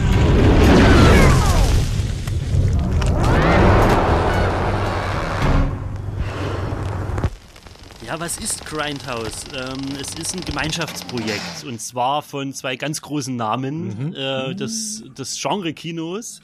Einmal natürlich Robert Rodriguez, man kennt ihn von Desperado, man kennt ihn von Sin City. From Dust Till Dawn. Von Einer meiner Dawn. Lieblingsregisseure. Und auch ein Film, der auch gerne noch so ein Geheimtipp heute mal sein könnte, The Faculty. Oh, da ja, kann man geil, auch nochmal drüber sprechen. Also wir- Rodriguez, ja, ja. glaube ich, auch ein Liebling von uns allen und natürlich Quentin Tarantino. Grindhouse ist ein Projekt der beiden. Es ist ein Double Feature sozusagen. Was ist ein Double Feature? Einfach bloß ein Film kommt am nächsten. Ja, man macht einen Film, dann den nächsten und verbunden wird das Ganze durch Trailer. So wie es damals auch in den sogenannten Grindhouse Kinos stattgefunden hat. Richtig. Hier bei dem Projekt selbst, bei Grindhouse, hat man äh, sogenannte Fake-Trailer benutzt, die die beiden Filme, die die Jungs gemacht haben, miteinander verbunden haben. Und zwei dieser ausgedachten Trailer sozusagen waren zum Beispiel Machete und Hobo with a Shotgun, die später sogar Langfilme wurden. Ja. Ne, das heißt, wir haben hier wirklich Oh. äh, On Demand übrigens. Sorry, dass ich, mir geht gerade einer ab, Machete. Ja. Und Hobo with the Shotgun. Einer, oh nee, mach, mach also weiter, ich, ich sorry. erwähne hier nur Sachen, Ja. die uns alle hier rollig Also machen sozusagen. Ich sage dir, eins kribbelt in meinem Bauchnabel. Es Ne? Das ist wirklich ja. so geil. Allein der Gedanke, dass man irgendwie, dass die Jungs einfach gesagt haben, wir drehen jetzt jeder einen Film, bringen die zusammen. Hm. Wir machen hier irgendwelche Fake-Trailer, die irgendwie geil Exploitation-mäßig sind. Und äh, dann werden auch noch zwei davon tatsächlich zu realen Filmen. Ja. Herrlich, Es nee. ist einfach wahnsinnig gut. Darf ich mal ganz kurz? Ja. Ich finde Machete einer der besten Filme, der daraus entstanden ist, obwohl Rodriguez gesagt hat, okay, die Fans wollten den durch diesen Fake-Trailer, ist es mega geil. Machete ist ein Riesenspaß, aber auch eher so ein Action-Splatter-Spaß als ein Horrorspaß, sag ich mal. Sag ne? nur aus dem Krankenhausfenster mit dem Darm raus, raus, Ja. rausreiten. äh, Da, da kriegt man mal ein Bild Ja, dafür, wie ja. lang so ein Darm sein kann. Ja. Wir schweifen, wir, Weiter geht's. Mir war das auch völlig klar, dass wir bei dem Thema abschweifen Ja. werden. Ja. Ähm, Aber wird ungeschnitten, ne? Es durften wirklich verschiedenste äh, Regisseure diese, diese Fake-Trailer auch mitmachen, die zum Projekt gehören. Rob Zombie zum Beispiel durfte sein Werewolf Women of the SS machen mit Nicolas Cage als Dr. Fu Manchu. Da weiß man schon ungefähr, in welchem Metier Geil. wir uns hier bewegen. Und ich hatte es schon gesagt, das ganze Projekt ist angelegt eben an die ans Grindhouse-Kino der 70er Jahre. Was wurde in diesen Kinos gezeigt? Das waren Mitternachtskinos. Das waren Kinos, die all die Filme gezeigt haben, die einfach für den Mainstream überhaupt nicht verwertbar waren, die du in den großen Blockbuster-Kinos nicht zeigen konntest. Wir hatten Sexploitation, Horrorfilme, Kung-Fu-Filme, Softpornos. Der italienische Giallo hat dort seine Verwertung gefunden oder der Spaghetti-Western. Und das Ganze wurde auch dann so auf alt getrimmt, also in dem Projekt. Ne? Man hat so Verunreinigungen, Bildstörungen, in, so. Bildstörungen in die Filme ja. reingebracht, damit die auch so wirken wie eben dieses Grindhouse-Kino. Und ich habe heute gelesen, das wurde nicht digital gemacht. Äh, sondern man hat wirklich die Störungen auf die Filmrollen gekratzt, Ach, sozusagen. Ja, ja. Fand ich krass, weil das hätte ich nicht unbedingt vermutet. Wie kam es zu diesem ganzen Projekt? Tarantino ist jemand, wir wissen, er ist ein riesen Filmnerd, ja, äh, in seiner Jugend schon in Videotheken gearbeitet. Und er veranstaltet halt gern solche Abende, wo mehrere solcher Filme gezeigt werden. Er macht also auch gern privat solche Double Features. Und da hat er halt mit seinem guten Kumpel Robert Rodriguez abgehangen und dem kam dann die Idee, so ein eigenes Projekt aufzuziehen. Und für Rodriguez war es so ein bisschen, er wollte das, was viele von diesen Billigfilmen, von diesen Billig, die einfach nur auf Sensation aus waren, er wollte die Plakate, die diese Filme hatten, die meistens sehr, sehr viel äh, vielversprechender aussahen als das eigentliche Endprodukt, er wollte es wahr machen. Er hat gesagt, ich mache einen Film, der wirklich das ist. Und was er dann draus gemacht hat, war äh, ein Film aus dem Zombie-Genre. Er hat den Beitrag zu, äh, zu Grindhouse geleistet mit dem Namen Planet Terror. Und ähm, 2007 hat das Zombie-Genre schon lange nichts mehr wirklich Interessantes hervorgebracht. Da ging das langsam mit dieser riesen Zombie-Welle und The Walking Dead auch los. Aber zu dem Zeitpunkt war das eben noch nicht so ganz. Da war das so ein bisschen eingeschlafen. Deswegen hatte er sich das rausgesucht und Tarantino hatte ein bisschen eine speziellere Idee. Er fand Stunt-Autos schon immer faszinierend und hat sich dann gesagt, okay, die wurden von diesen Stuntmen oft death-proof gestaltet. Mhm. Also, dass du übelste Unfälle in diesen Autos auch überleben konntest. Und so sollte dann auch der Film heißen, den er für das, das er für das Projekt gemacht hat, nämlich Death Proof. Da hat er im Prinzip sich als Grundlage so einen Slasher genommen und hat Tarantino-Style im Prinzip dann diese Idee drumrum gebastelt. Ja, Planet Terror ist dann so eine Art Horror-Comedy geworden. Mhm. Das ist Überlebende kämpfen gegen die, die Auswüchse einer Seuche sozusagen. Ne? Wir haben verschiedenste ähm, überzeichnete Figuren. Und Chili con Carne. Und Chili con Carne. Und Tarantino hat einen, ja wie gesagt, einen sehr eigenen Ansatz gefunden mit Death Proof. Er hat einen brutalen Action, Thriller, Slasher gemacht in dem Kurt Russell in der Hauptrolle junge Damen mit seinem Auto umbringt. Ach, Und ähm, in Staaten ging das Konzept nicht ganz auf, dieses Double Feature. Die haben es halt wirklich so als, das war ja, war ja mehr als drei Stunden dann, ne? Die beiden Filme mit den Fake-Trailern. Die Leute haben das überhaupt nicht gerafft, weil das kam ja dann in die Mainstream-Kinos. Wir sind auch nicht mehr in den 70ern sondern die Leute gehen dann rein und denken, oh, ein neuer Tarantino ja. und sehen halt wirklich übertriebenste, blutige, verspielte Action und manche sind schon nach dem ersten Film rausgegangen, weil sie gar nicht gerafft haben, dass das irgendwie noch ein Film kommt. Deswegen hat es überhaupt nicht funktioniert und im Ausland kamen dann Langfassungen beider Filme einzeln ins Kino. So durfte ich den dann auch genießen. Das war dann, glaube ich, 2009 erst, als Death Proof kam, wo ich ihn im Kino gesehen habe. Und ich glaube, für viele wäre der offensichtliche Pick, für euch beide wahrscheinlich auch Planet Terror. Für mich auf alle Fälle, ja. Ne? Und ich will dem Film überhaupt nicht seinen Spaß absprechen. Ich rede über Grindhouse und ich empfehle jeden, die einfach nur Spaß haben wollen, ja. äh, zuerst mal Planet Terror. Aber ich will so ein bisschen mal Death Proof jetzt hier äh, auf das Podest heben und ja. sagen, warum ich den sehr, sehr mag. Bevor wir damit anfangen, vielleicht nochmal ähm, reingestreut. Ich fände ehrlich gesagt für mich, also du und ich, Vince, wir machen das ja eigentlich relativ regelmäßig, dass wir uns zu billigsten B-Trash-Movies äh, treffen und die auch in der Regel schon fast so Double-Feature-mäßig artig durchballern. Ich würde mir das ehrlich gesagt, ähm, ähm, Ideen für die Kulturhauptstadt 2025, ähm, mal so ein Bahnhofskino wieder wünschen. Ja. also ich glaube, Bahnhofskino ist so das, wo du dieses, nee, dieses Trash-Kino am ehesten vergleichen kannst, wo auch so Double-Features ja. laufen, wo du irgendwie nachts um drei hingehen kannst. Drei Leute sitzen drin, ist wahrscheinlich finanziell nicht tragbar, ist mir schon klar und so. Wo drei Leute drin sitzen und wo halt irgendwie diese räudigsten billigen Streifen in dieser schlechten Qualität ähm, laufen. Und, weil du es vorhin mit sagtest, ich feiere das auch. Äh, auch das spielt halt in dieses, wir genießen B-Movies ähm, so sehr. Dieses, äh, diese Bierdeckel große Story von diesen Zwischentrailern, die Ja. die beiden Filme verbunden haben. Weil die Story von diesem Trailer passt halt wirklich auf den Bierdeckel. Das war so flach wie möglich, so billig wie möglich, so effekthascher wie möglich. Und ähm, das auf, auf Fanverlangen auf 90 Minuten rauszuwalzen, wie so ein Teig. das finde ich, das, das ist schon eine große Kunst. Das muss man schon können. Weil in so einem Trailer, also so ein Trailer äh, schreibt selbst ich dir, das ist kein Stress. Aber dann eine 90 Minuten draus zu machen, große Verbeugung. Und das hat Machete geschafft. Das muss man den lassen. Der war über seine Laufzeit unterhaltsam. Unterhaltsam und gut. Ja. Punkt. Und hat mit äh, Danny Trejo halt auch einfach äh, einen Endlich. sehr dankbaren. Und das ist auch wieder so einer. Das ist auch wieder einer von diesen Charakteren, die im Kino immer wieder aufploppen. Ich Mhm. möchte ihn jetzt auch nicht irgendwie. Nicht nur im Kino, Serien, überall ist der Ja, da. Den kennt ja. man einfach nur. Den sieht man. Mittlerweile, ja. Das Ja. ist einfach eine Gestalt, aber der wurde natürlich auch ja, durch solche Projekte wie Machete auch in einen gewissen Vordergrund gehoben. Ja. Und der hat es auch verdient und der macht sich da drin gut. Den willst du jetzt nicht in einer Rom-Com sehen oder so, ne? Doch, ich schon. Irgendwie Ja. schon. irgendwie, irgendwie schon, aber. I'm Machete! Machete Tuntext. Das ist doch geil. Ich liebe dich, Machete Tuntext. Ja, ein bisschen Rom-Com ist in Machete ja auch mit drin. Ja, ja. So, und da habt ihr gleich euren nächsten Geheimtipp.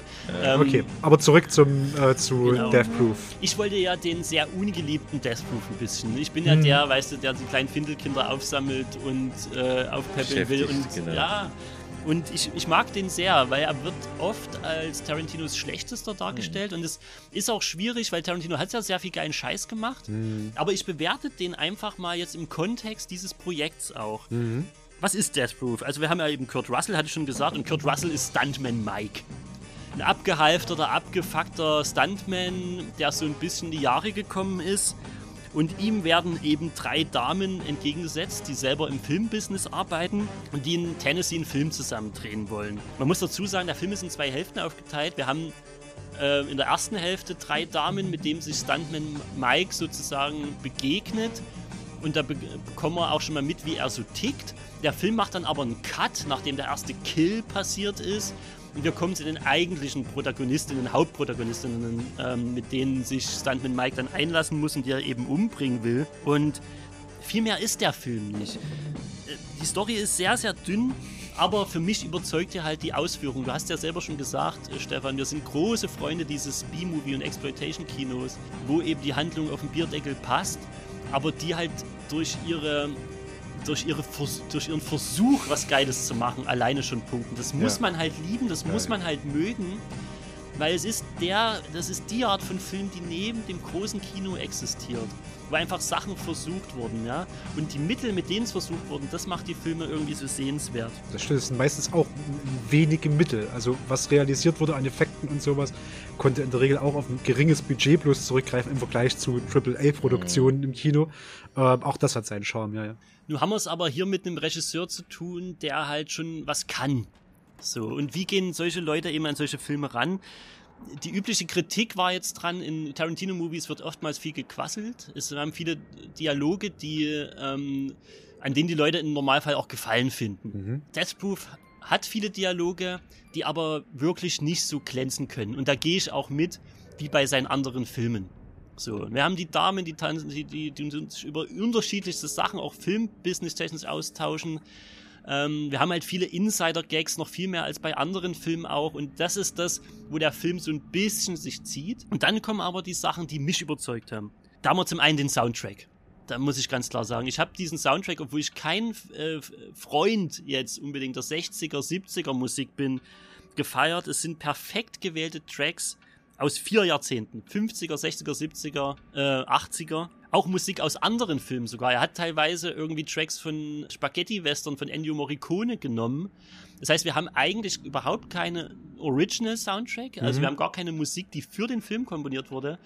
Aber man hat das Gefühl die ganze Zeit, dass jede Szene mit einem perfekten Track unterlegt ist. Das ist schon mal so eine Sache, was man aber auch von Tarantino kennt. Ja, wollte ich nämlich gerade, das, das kam mir, während du das erzählt hast, kam mir der Gedanke, ob Death Proof, also ob sich das vielleicht lohnt, den auch anzugucken, ohne das Tarantino-Label im Hintergrund. Weil gerade was du sagst, so perfekt gewählter Soundtrack ist ja eigentlich auch fast schon so ein Label von, Mhm. von Tarantino. Also wo Fall. in fast jedem Film hat eine Ähm, eine genau. ne wahnsinnige Auswahl an, an Songs und auch irgendwie so Songs, die du halt null auf dem Schirm hättest vorher. Und ich habe so gerade bei mir überlegt, während du gesprochen hast, unterwegs, wenn ich jetzt in dieses, in dieses Bahnhofskino reingehen würde, nachts um drei, äh, und ich würde so einen Film gucken und er ist nicht, oder ich wüsste nicht, dass er von Tarantino ist, der ja ganz andere Sachen leistet, ob ich dann anders reingehen würde. Und so in meinem Kopf bin ich gerade bei, ja, irgendwie schon. Mhm. Ja. ist interessant, ja. Zweiter großer Punkt für mich, Thema Sleaze. Erstens mal, Tarantino kann hier soll, voll sein Fetisch ausleben. Ja. ja? Wenn es um Füße geht, also in keinem Film äh, wird mehr Fußnahaufnahmen gezeigt als hier und er macht das ja sowieso schon gerne. Mhm. Ähm, hier ist er jetzt irgendwie in einem Exploitation-Projekt, wo er sich gar nicht mehr zurückhalten muss. Ja. Und auch Panty-Shots, also so Shots irgendwie von unten auf dem Bobo. Und er hat einen Cast gewählt und Damen gewählt, wo man wirklich das Gefühl hat, also ich meine, der Film spielt ja nicht mal in den 70ern so, ne? aber die ganze Optik ist so. Und man hat wirklich das Gefühl, die ist vielleicht auch Props an die, an die Make-up-Artists und so.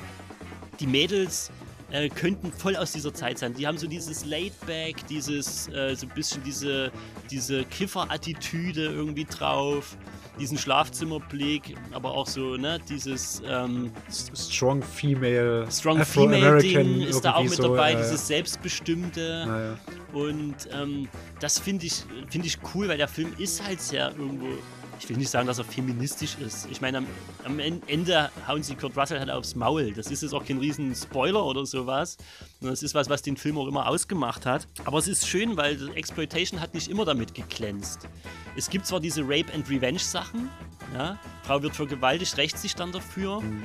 Allerdings ist es in diesem Film immer so ausgeschlachtet worden, das Rape, dass man eigentlich nicht von einem feministischen Film hier sprechen kann, ja. sondern äh, ne, ein Film, der eigentlich nur die Sensation will.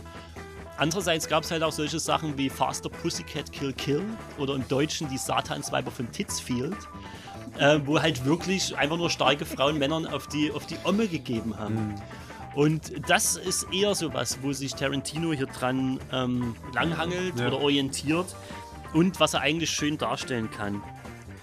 Und er ist halt auch näher an der Exploitation damit, mit all dem, was ich gesagt habe, als Rodriguez mit seinem Film, der immer noch Spaß macht aber ich sag halt, ja, er hat halt seine Hausaufgaben da irgendwie besser gemacht. Und ich muss noch zwei Darsteller äh, vorheben. Einmal Kurt Russell halt, der mal irgendwie so, so ein mega Arschloch sein kann, ja. aber auch so eine äh, Transition durchmacht vom mega Macho der es halt irgendwie, der so richtig einen Kick und so einen richtigen Geilheitsfaktor abholt, irgendwie Frauen umzubringen, zu einem, der halt um sein Leben fleht und sich irgendwie heulend den Whisky äh, drüber schüttet, um seine Wunden zu desinfizieren.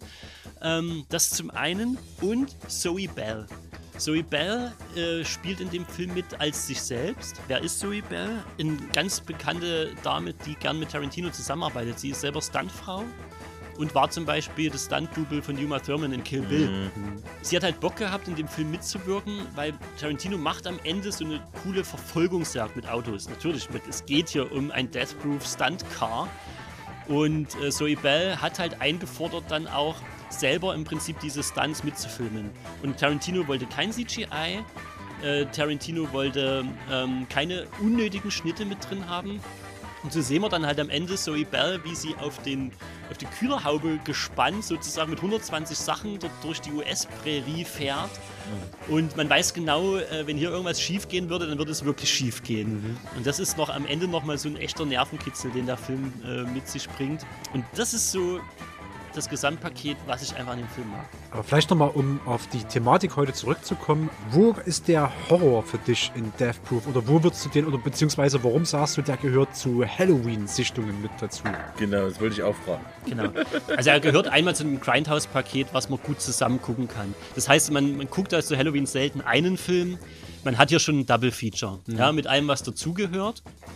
Und ähm, ich gebe euch recht bei der Frage, wenn sie darauf abzielt, ähm, dass, sie, dass der Film weniger Horrorelemente beinhaltet, als man üblicherweise zu Halloween vielleicht gucken würde. Aber zumindest, zumindest äh, klassische Horrorelemente klassisch. wie Geister, ja. äh, Jumpscares und, und, und, und, Mörder, die ja. dich mit einem Messer verfolgen. So, ja. ja. Also es, es, ist nicht der übernatürliche Horror, aber es ist der Horror, der im Prinzip zwischen den Geschlechtern liegt. Mhm. Kurt Russell, also es, beziehungsweise man hatte ich ja vorhin schon gesagt, die Grundlage oder was Tarantino sich machen wollte, ist ein Slasher. Tarantino selber fand aber das Slasher-Genre selber eigentlich viel zu ausgelutscht. Ja? Man könnte sich eigentlich auch keinen, ähm, sage ich mal, Schablonen-Slasher von Tarantino vorstellen. Ja. Es ist also was, äh, wo der Horror in dem Auto und in Kurt Russell liegt. Und es Mhm. gibt zumindest eine Szene, die wirklich sehr, man würde sagen, intimidating, furchteinflößend ist. Nämlich wenn äh, Rose McGowan, die auch in Planet Terror Ja, mitspielt, genau. ähm, ihren Tod eben in dem Auto findet, wo Kurt Russell so richtig mal pervers aufdrehen kann. Wo, wo er an dieser Ausfahrt steht und so, wo Ja. musst du lang links oder rechts und sie sagt irgendwie nach rechts und er so, ach Mensch. Also, das ist der Moment, wo du jetzt Angst, langsam Angst kriegen solltest, weil ich fahre jetzt nämlich nach links. So, das war, ich glaube, das ist auch im Trailer mit drin und alles, ja, ja. Genau, und dann wird es auch schmackesmäßig mal richtig brutal. Ja. Ja. Ähm, aber ja, ich gebe es euch äh, natürlich, ähm, wenn ihr sagt, als alleinstehender Film für sich, wenn man jetzt einfach die volle Horrordröhnung will, Mhm. ist er vielleicht nichts. Im Gesamtpaket und auch wenn man einfach so ein, ähm, das, das Ganze mal, die, die, die Tarantino-Diskografie, wollte ich gerade sagen, Filmografie, Ja. äh, äh, komplettieren will, dann muss er trotzdem mit reingehören und passt, wie gesagt, auch super in das Exploitation-Kino. Obwohl ich dir, obwohl ich dir da gerne geben würde, noch an, an, an der Stelle von der wegen, wer jetzt alle Slasher-Filme durchgeguckt hat, die ganzen Halloween, die ganzen ähm, Freitag der Mhm. 13. und sowas, und wer mal eine andere Art Slasher sehen will, weil äh, letztlich ist der ist Kurt Russell dort immer noch ein Serienkiller. Ja, äh, das ist mal was anderes. Ja. Das, das muss ich dazu auch sagen. Ne? Also ich habe den Film ja auch gesehen. Ich habe äh, Grindhouse geguckt. Äh, ich lieb das auch äh, total. Es ist für mich war es auch einfach nur, dass dieser dieser Death Proof, es war schon teilweise Horror, weil Kurt Russell so ein Wichser war, der die Frauen da so äh, äh, bewusst ähm, ausgewählt hat und umbringen wollte. Und ich kann mich noch an eine Szene erinnern, ne? die hat mir, die, die hängt mir bis heute noch. Ich habe den Film bestimmt nur einmal geguckt. Ne? Ich liebe ja auch Tarantino. Und das ist nicht sein schlechtester Film. Sein schlechtester Film ist, ist ein anderer. Aber da gehen wir jetzt hier nicht drauf ein. Das ist, äh, diese Szene ist einfach nur, wo der, ähm, ähm, die Mädels fahren im Auto, die eine hat so, ruht, sich aus mit den Beinen draußen und Ah, so weiter. ja, und hab ich heute noch gesehen. Ja, ja. Ne? Und, und Kurt Russell fährt, fährt, fährt und ganz zum Schluss macht das Licht an, macht einen Fährt auf die Death. Proof. Ja. Alter, ich konnte gar nicht mehr, was dort losging und was du dort gesehen hast, so wie das alles da so. Nee, sorry, das war für mich ho- schon Horror pur. Du meinst- weil das so, re, so, so pur re, re, äh, realistisch dargestellt Du, wurde. du meinst das, wo er erst das Auto überholt, dann Ja. äh, äh, irgendwie äh, 600 Meter weiter vorne Genau. sich umdreht, seine Lichter ausmacht, mit ausgeschalteten Lichtern auf das andere Genau. Auto zufährt Genau, und genau. irgendwie eine Sekunde, bevor Genau. die aufeinander einschlagen, frontal die Lichter wieder anmachen. Dann kommt ja viermal dieser Einschlag Ja. oder fünfmal Ja, und jedes Mal, erlebst du es, jedes Mal erlebst du es von jemand anders, der an dem anderen Auto drinne sitzt. also bei der einen, bei der einen wird irgendwie das halbe Gesicht weggefeuert, Ja, ja, ja, Ähm, weil das andere Auto von Kurt Russell über sie drüber fährt und bei Ja. einer feuert einfach dieses Bein, weil sie es Ja. vorneweg aus, dem- aus dem Beifahrerfenster hängen hatte, Genau. feuert dieses Bein halt irgendwo auf die Straße. Und das genau. ist das Krasse. Ich habe den Film damals, wo der rausgekommen ist, geguckt und guck mal, wie, wie lang das hängen geblieben ist. Alter. Deswegen ist der Film saugeil. Deswegen voll berechtigt. Ja. Ja. Das sind kunstvoll und äh, morbide inszenierte äh, ja, Szenen. Ja. Das muss man auf jeden Fall sagen. Und er schafft diese unheimliche, diese Atmosphäre, wo man wirklich, äh, ne, man hat ja vorher, bevor das Ganze passiert, die Szenen in der Kneipe auch, wo er so äh, Nachos isst und alles an ihm runtertrieft und man ihn schon als unangenehme Gestalt wahrnimmt. Mhm. Und da baut er ja schon dieses Feeling auf. Also ja, Genau. Leute, der Horror ist da auf jeden Fall auch mit Auf drin. Fall. Oder, und das, also, um mal so ein bisschen Transparenz Ja. beizu, äh, beizubringen, wer jetzt äh, nicht viel Bock auf Autofahren hat, und da zähle ich mich übrigens mit dazu. Also Autofahren ist für mich immer purer Stress, weil ich mir immer bewusst bin, jederzeit kann ein Unfall passieren. Äh, für den ist dieser Film definitiv ein Horrorfilm, weil stell dir vor, neben dem normalen Autofahrstress, den du sowieso mit den ganzen Dullis, die noch so auf der Straße mit dir unterwegs sind, hast du halt noch einen, der will dich auch noch umbringen. Der ist nüchtern und will dich umbringen. So. das kann auch zählen. Ja, und ähm, Stefan, wolltest du noch was Ja, sagen? ich will nicht hier rausgehen, ohne dass man noch mal wenigstens fünf Minuten kurz über, über Planet Terror will ich noch ganz kurz trotzdem. Also ich will die Chance nicht verstreichen lassen, einfach noch mal Planet Terror mit zu erwähnen, weil das ist ja der, der, der andere Teil des Double Features. Ich weiß gar nicht, ob es da eine Reihenfolge gibt, ist aber eigentlich auch völlig egal. Nee, ist scheißegal. Ähm, aber bei, bei Planet Terror ist es halt wirklich so, was du am Anfang gesagt hast mit diesen, wir haben da so ein Plakat. Äh, und diese Plakate sind ja immer ähm, irgendeine schreiende Frau im Vordergrund, irgendein äh, angedeutetes Monster und irgendein meistens so muskelgestärkter Typ. Eigentlich wirklich so fast wie das Cover von, von Army of Darkness. Und die Titel fühlen sich für mich immer an, als ob da jemand so drei, vier, fünf Würfel hätte oder Zufallstabellen und darauf Würfel, wie der Titel heißt. Killer Alien Space Invaders from Neptune 9 Raping Our Women in 3D. Irgendwie Will ich sowas. sehen jetzt. Ne? Das, Genau. das musst du aber auch liefern, Stefan. Aber so, so sehen die Titel für mich irgendwie immer ausgeführt, was Geil. schon mal ultra geil ist. Und Planet Terror ist für mich ähm, genau das gewesen, weswegen ich vorhin so ein bisschen gestichelt hatte, warum ausgerechnet Death Proof, weil Planet Terror für mich eher noch so an diesem Horror-Ding dran ist, weil da gibt's, ähm, ohne zu viel zu spoilern, gibt's ja quasi Zombies und äh, jemand, der sich so gegen Zombies erhebt das, und das Ganze in so einem völlig übertreten, übertreten, weil die feiert schon los. Ich lieb ich den bin, Film, ich bin sicher, dass er jetzt gerade, wenn ich, wenn ich Zombies sage, die Szene mit, mit Tarantino. Wenn jemand äh, mal sehen will, wie Tarantinos wie- Hoden einfach Ja, von ihm wohl, ich wollte es gerade sagen, wie Tarantinos Klippernderweise ja, abfallen. Übel geil. Was ist denn hier los? Alter Schwede, ja, das ist gut. Also ähm, in der Theorie hast du Zombies und du hast eine Gruppe, die sich äh, in völlig übertriebenerweise gegen die Zombies zur Wehr setzt. Die äh, Leg Gun oder die, ja das, das, das, das Beingewehr ist eine der ikonischsten Waffen äh, Ja. seit, des seit der Erfindung des Laserschwerts. Finde ich auch. Aber gleichzeitig eine der nutzlosesten. So, also du, keine Ahnung, wie das Ding funktioniert. Keine normale Waffe funktioniert. So, es ist halt einfach nur für den Effekt und weil es geil ist und witzig ist. Sie hält es einfach hin und sie schießt. Punkt. Ja, das Gewehr schießt von selbst. Das hat Von schießt, wenn, wenn sie in einer sexy Pose sitzt und äh, nicht sitzt, liegt und hält ihr Bein Richtung Zombies. Also das muss er erstmal hinkriegen. Ja, also es ist halt so wunderbar übertrieben ähm, und hat halt so eine gewisse Horror-Thematik. Also wirklich so, glaube ich, angelehnt an dieses klassische Zombie-Ding, Night of the Living Dead oder sowas. Chemie, Unfall. Ich, ich, ich benutze jetzt ganz viele Anführungszeichen, um möglichst nichts zu spoilern. Aber Chemieunfall, ähm, ähm, äh, Leute verwandeln sich in Zombies, sind schwer zu töten. Und diese Gruppe äh, geht dort mit durch. Wie hieß dieser Hauptprotagonist, der die ganze Zeit das anführte bis zu dieser einen ikonischen Szene? So ein, das ist so ein mexikanischer. Ja, irgendein so mexikanischen Namen, ich komme Schauspieler. gerade nicht drauf. Der macht doch vieles äh, so, so okay. Ich, ich muss mal ganz kurz, weil ich, sonst zerplatze ich hier vor innerem Lachen. Ähm, Mini-Spoiler. Überspringt eine Minute, wenn ihr den noch nicht gesehen habt. Ähm, mich hat's so gelegt, wo diese Szene kommt, wo sie das Hauptquartier stürmen. Ja. Und der Hauptprotagonist, der schleicht zur ersten Deckung, guckt, schleicht zur zweiten Deckung, guckt, schleicht zur dritten Deckung. Die haben vorher einen Riesenplan gemacht, die haben sich alles und, und, und Montage und aufgemacht. nur. Und dann guckt er mit dem Kopf um die Ecke und bumm, kriegt einen Kopfschuss und fällt um. Und ist einfach weg von den Rest des Filmes. und ich habe zehn Minuten auf dem Sofa gelegen und habe nur gefeiert. Ich musste zurückspulen, um die restliche Handlung mitzubekommen. Aber das hat's mich so zerlegt, wie dieser Hauptheld, der die ganze Zeit so aufgebauscht wird, wie es das einfach so knack und weg ist der. In einer Szene, ne? In Das einer Szene. Aber ist großartig Ich muss, gewesen. ich muss dazu sagen, ich liebe auch total den Film Planet Terror, weil äh, Rodriguez da so richtig schön sich austobt und jeder krasse Also äh, alles ist überzeichnet, ne? Schauspieler äh, ballert sich da los. Bruce Willis spielt da mit in dem Film, das muss man immer sehen. Nicht nur Bruce So- Willis, so sondern auch hier, ähm, wie, wie, Äh, wie, heißt, wie heißt der eine Typ, der hier diesen Sheriff bei From Dust Till Dawn spielt, der ganz am Anfang in die, in die äh, ähm, Tankstelle kommt Mm, und äh. Kautabak kauend. Nee, ist kein Mexikaner. kein das ist so. Oder? Nee, der weißeste Cowboy-Texaner, den du dir Ja, vorstellen ja. kannst, ist das so. Der spielt auch noch mit. Und also alle, die du schon mal irgendwo in Rodriguez-Filmen gesehen Ja. hast, ist dort am Start. Kreuzen da auf, der hat aufgegabelt, Ähm, was geht. Riesenstar-Aufgebot und halt völlig überzeichneter Mist. Zwischendrin reißt der Film gespielt nochmal, glaube ich, auch noch. Auch und seine so. Cousine. Ach, großartig.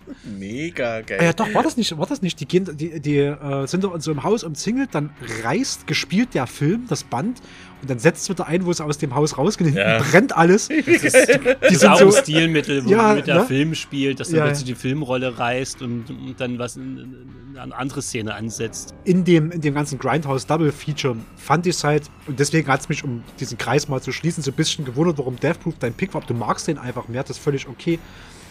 Und der hat ja trotzdem Mhm. Horror-Elemente. Ja, ja. Ähm, aber Planet Terror ist halt für mich so dieser klassische Alien Abductors from Outer Space. B-Movie-Ansatz. Genau. Ja. Aber der Witz Für ist mich ja, kein, Plan keiner, 9. der, äh, keiner der eigentlichen Exploitation-Movies war je so gut Ja. wie dieser. Aber Ja, ich meine, ja. Rodriguez hat ja auch im Vornherein gesagt, er will das Versprechen jetzt mal wahr machen, was auf dem Filmplakat geliefert wird. Richtig. Und ich gebe es euch voll und ganz. Wenn ich jetzt in einer Runde wäre mit Leuten, wo ich mir überlegen musste, die, die sind nicht so mega filmaffin oder so, die wollen einfach bloß ihren Spaß haben an Halloween, natürlich würde ich Planet Terror zeigen. Ja. Aber ich finde eben, Planet Terror äh, braucht eben nicht unbedingt dieses nochmal in die Höhe heben Nee. und zeigen, sondern äh, Death Proof äh, braucht da meine Aufmerksamkeit. Und wer mehr auf Sleaze und, und einfach hübsche Damen steht, die wunderbar in Szene gesetzt werden und nochmal richtig irgendwie äh, dem Arschloch aufs Maul hauen dürfen, das ist halt Death Proof und ich mag den Stil einfach. Ich finde, äh, Tarantino hat wieder mal einen einzigartigeren Stil gefunden. Planet Terror macht völlig Spaß und es ist ein gutes Rodriguez-Ding und da brauchen wir überhaupt nicht drüber reden. Ähm, den einzigartigeren Stil hat Tarantino hier in dem Double Feature. Ich finde auch, dass äh, damals gab es, wo, wo das rauskam, das weiß ich noch, gab es Was ist besser, ne? Death Proof, Tarantino, Grindhouse etc. Ey, beide Filme, die, wenn man das mal ein Gesamtkunstprojekt betrachtet, Ja. ist ein Meilenstein. Was ein bisschen untergegangen ist. Ich hoffe, dass in zehn Jahren Leute dann irgendwelche Professoren oder so aufwachen und denken, boah, was ist denn da für eine Filmgeschichte geschrieben worden? Nee, Spaß beiseite. Beide sind Bombe. Was dort geschaffen wurde, mit was für einer Leidenschaft, Es und ist was für einer ein. Liebe. Es ist eine Liebe auch noch. Das ist eine Liebe, Leidenschaft und eine, und, und eine Kunstform, was sie da geschaffen haben. Das ist mega geil. Und Rodriguez hat, sag mal so, Rodriguez und Tarantino, wenn die beiden was zusammen machen, dann hast du eine, eine der schönsten Torten, die, die, die, die du gar nicht richtig aufessen willst. Weil Siehe From Dusk so Till Dawn. schön Ja, ist. Ja. From Dusk Till Dawn. Als, als. Mini-Geheimtipp äh, the- Mega the side, geil. ja, ja. Mega geil. Das ist immer noch einer der besten. Eigentlich wäre das auch ein guter Horrorfilm. Aber brauchen wir gar nicht babbeln, ne? Selma Hayek mit der Schlange, Punkt.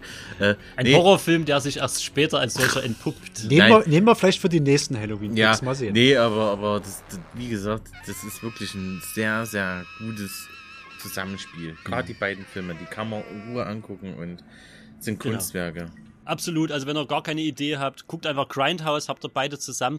Ist auf dem deutschen Markt dann ein bisschen schwierig. Ich habe eine US-Blu-ray, wo das wirklich so wie es gedacht war als Gesamtprojekt mit den 190 Minuten. Äh, ansonsten kriegt man es auf dem deutschen Markt, glaube ich, bloß einzeln. Ich habe hier diese schönen, äh, ihr könnt es auf dem, äh, auf dem äh, Podcast-Foto dann auch nochmal sehen, ähm, habe ich hier diese schönen Metallboxen. Wenn man äh, an der Death Proof DVD reibt, riecht die auch so nach Reifenabrieb. Ich weiß nicht, ob sie das immer noch tut. Nee, du musst auf der DVD reiben, nicht, nicht, auf, dem, äh, nicht auf dem Cover, Stefan, weil ich, Stefan, Stefan hier gerade so rumreibt. Reibt wie ein kaputter schon. An meiner Box. Hör auf, an meiner Box zu reiben, Stefan. Reflex, ist ein Reflex, lasst mich. Kleiner Reiber. Stefan holt das Ganze mal Ja, raus. ja. Also äh, müsst ihr mal gucken. Wenn Aber das nicht völlig missinterpretiert wird gerade, ihr könnt das ja gar nicht sehen. Okay. äh, es Ja, geht da auch scheiße reibt. raus, ich weiß. Ah, nee, es geht. Warte mal. Aber ich habe dazu noch die, die damals noch abgreifen können. Die DVD-Version von Grindhouse gibt's nicht mehr. Die gibt's Viel auch zu noch. schade. Und ich habe, wie gesagt, die Einzel Also gibt's hier. noch, ja. Ich muss nicht Oh, mal das reiben, stinkt. das riecht jetzt schon wie so ein, Boah, das wie so stinkt eine, übel geil. wie so eine Mischung aus Reifen und hier diesen, diesen, diesen Duft, also, man riecht jetzt schon, das hat so, das Ja. hat so diesen Duftbaum und Reifengeruch. Ja. Spannend. Ist mir, als ob du Mega an der geil. Tankstelle Das ist stehst. wirklich Ja, ja. cool. Nee. Also ich habe die jetzt Also- bestimmt schon äh, auch äh, zwölf Jahre oder so, die DVDs. Willst du noch mal dran also schnüffeln, es- wenn ich's grad draußen- es, Nee, es macht riecht das. immer noch. Hat bestimmt ein Vermögen dafür ausgegeben. Ah, das stinkt herrlich. Möchtest du noch mal dran schnüffeln, wenn ich es gerade draußen habe, ist auch wieder so ein Kontext, als, als Kontext zu reißender Satz im Zweifelsfall. Okay. Riech mal. Okay, also müsst ihr natürlich gucken, ob ihr dann einfach die Filme einzeln als Ja. Langversion gucken wollt oder dann im Gesamtpaket, dann müsst ihr auf den US-Markt zugreifen. Und damit Alter, die Box stinkt. ohne weiteres Zutun, wir haben jetzt über unsere, ja, die Müsster gucken Filme gesprochen. Und wir haben natürlich noch welche aus der zweiten Reihe, die nicht unbedingt schlechter sein müssen. Unsere Geheimtipps, die folgen dann nach einer kurzen Pause. If you are thinking of going into this house, don't. If you are thinking of opening this door, don't. If you are thinking of checking out the basement,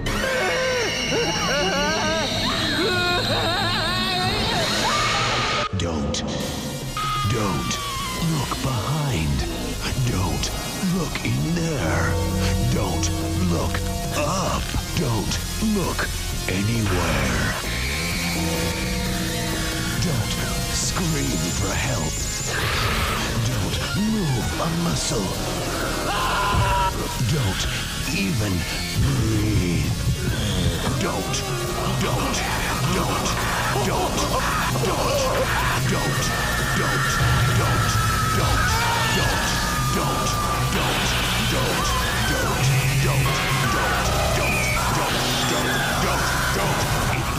Thinking of seeing this film alone, don't.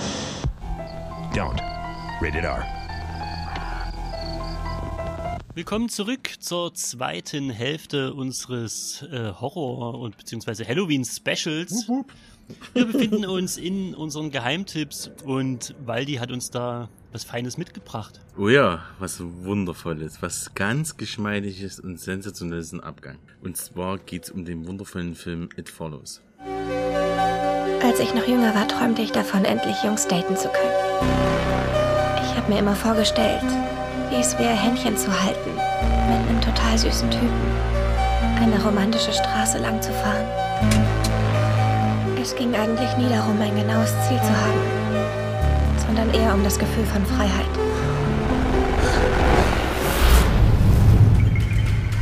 Jay, bist du wach? Was hast du vor? Du wirst mir das nicht glauben. Aber du musst dir merken, was ich dir jetzt sage. Dieses Ding, es wird dir folgen. Jemand hat es mir angehängt und ich habe es auf dich übertragen. Egal wo du bist. Es ist in deiner Nähe und verfolgt dich. Du kannst nur versuchen, es auf jemand anderen zu übertragen. Ich habe Angst. Ich muss ihn unbedingt finden. Was hat er dir wirklich angetan? Offensichtlich hat er das Haus in der Stadt unter einem falschen Namen angemietet. Ich schwör's dir, das ist alles nur ein abgefucktes Spiel. Wenn es sie tötet, holt es mich und geht dann zurück bis zu dem, der es entfesselt hat. Was genau soll das sein, was dich verfolgt? Ahnung. Es ist etwas passiert. Aber nicht das, was sie denkt, okay? Du glaubst mir nicht. Mom? Nein, ich bin's. Seht ihr, es ist alles okay. Es kann aussehen wie jemand, den du kennst. Oder wie ein Fremder. Alles, was ihm hilft, um an dich ranzukommen.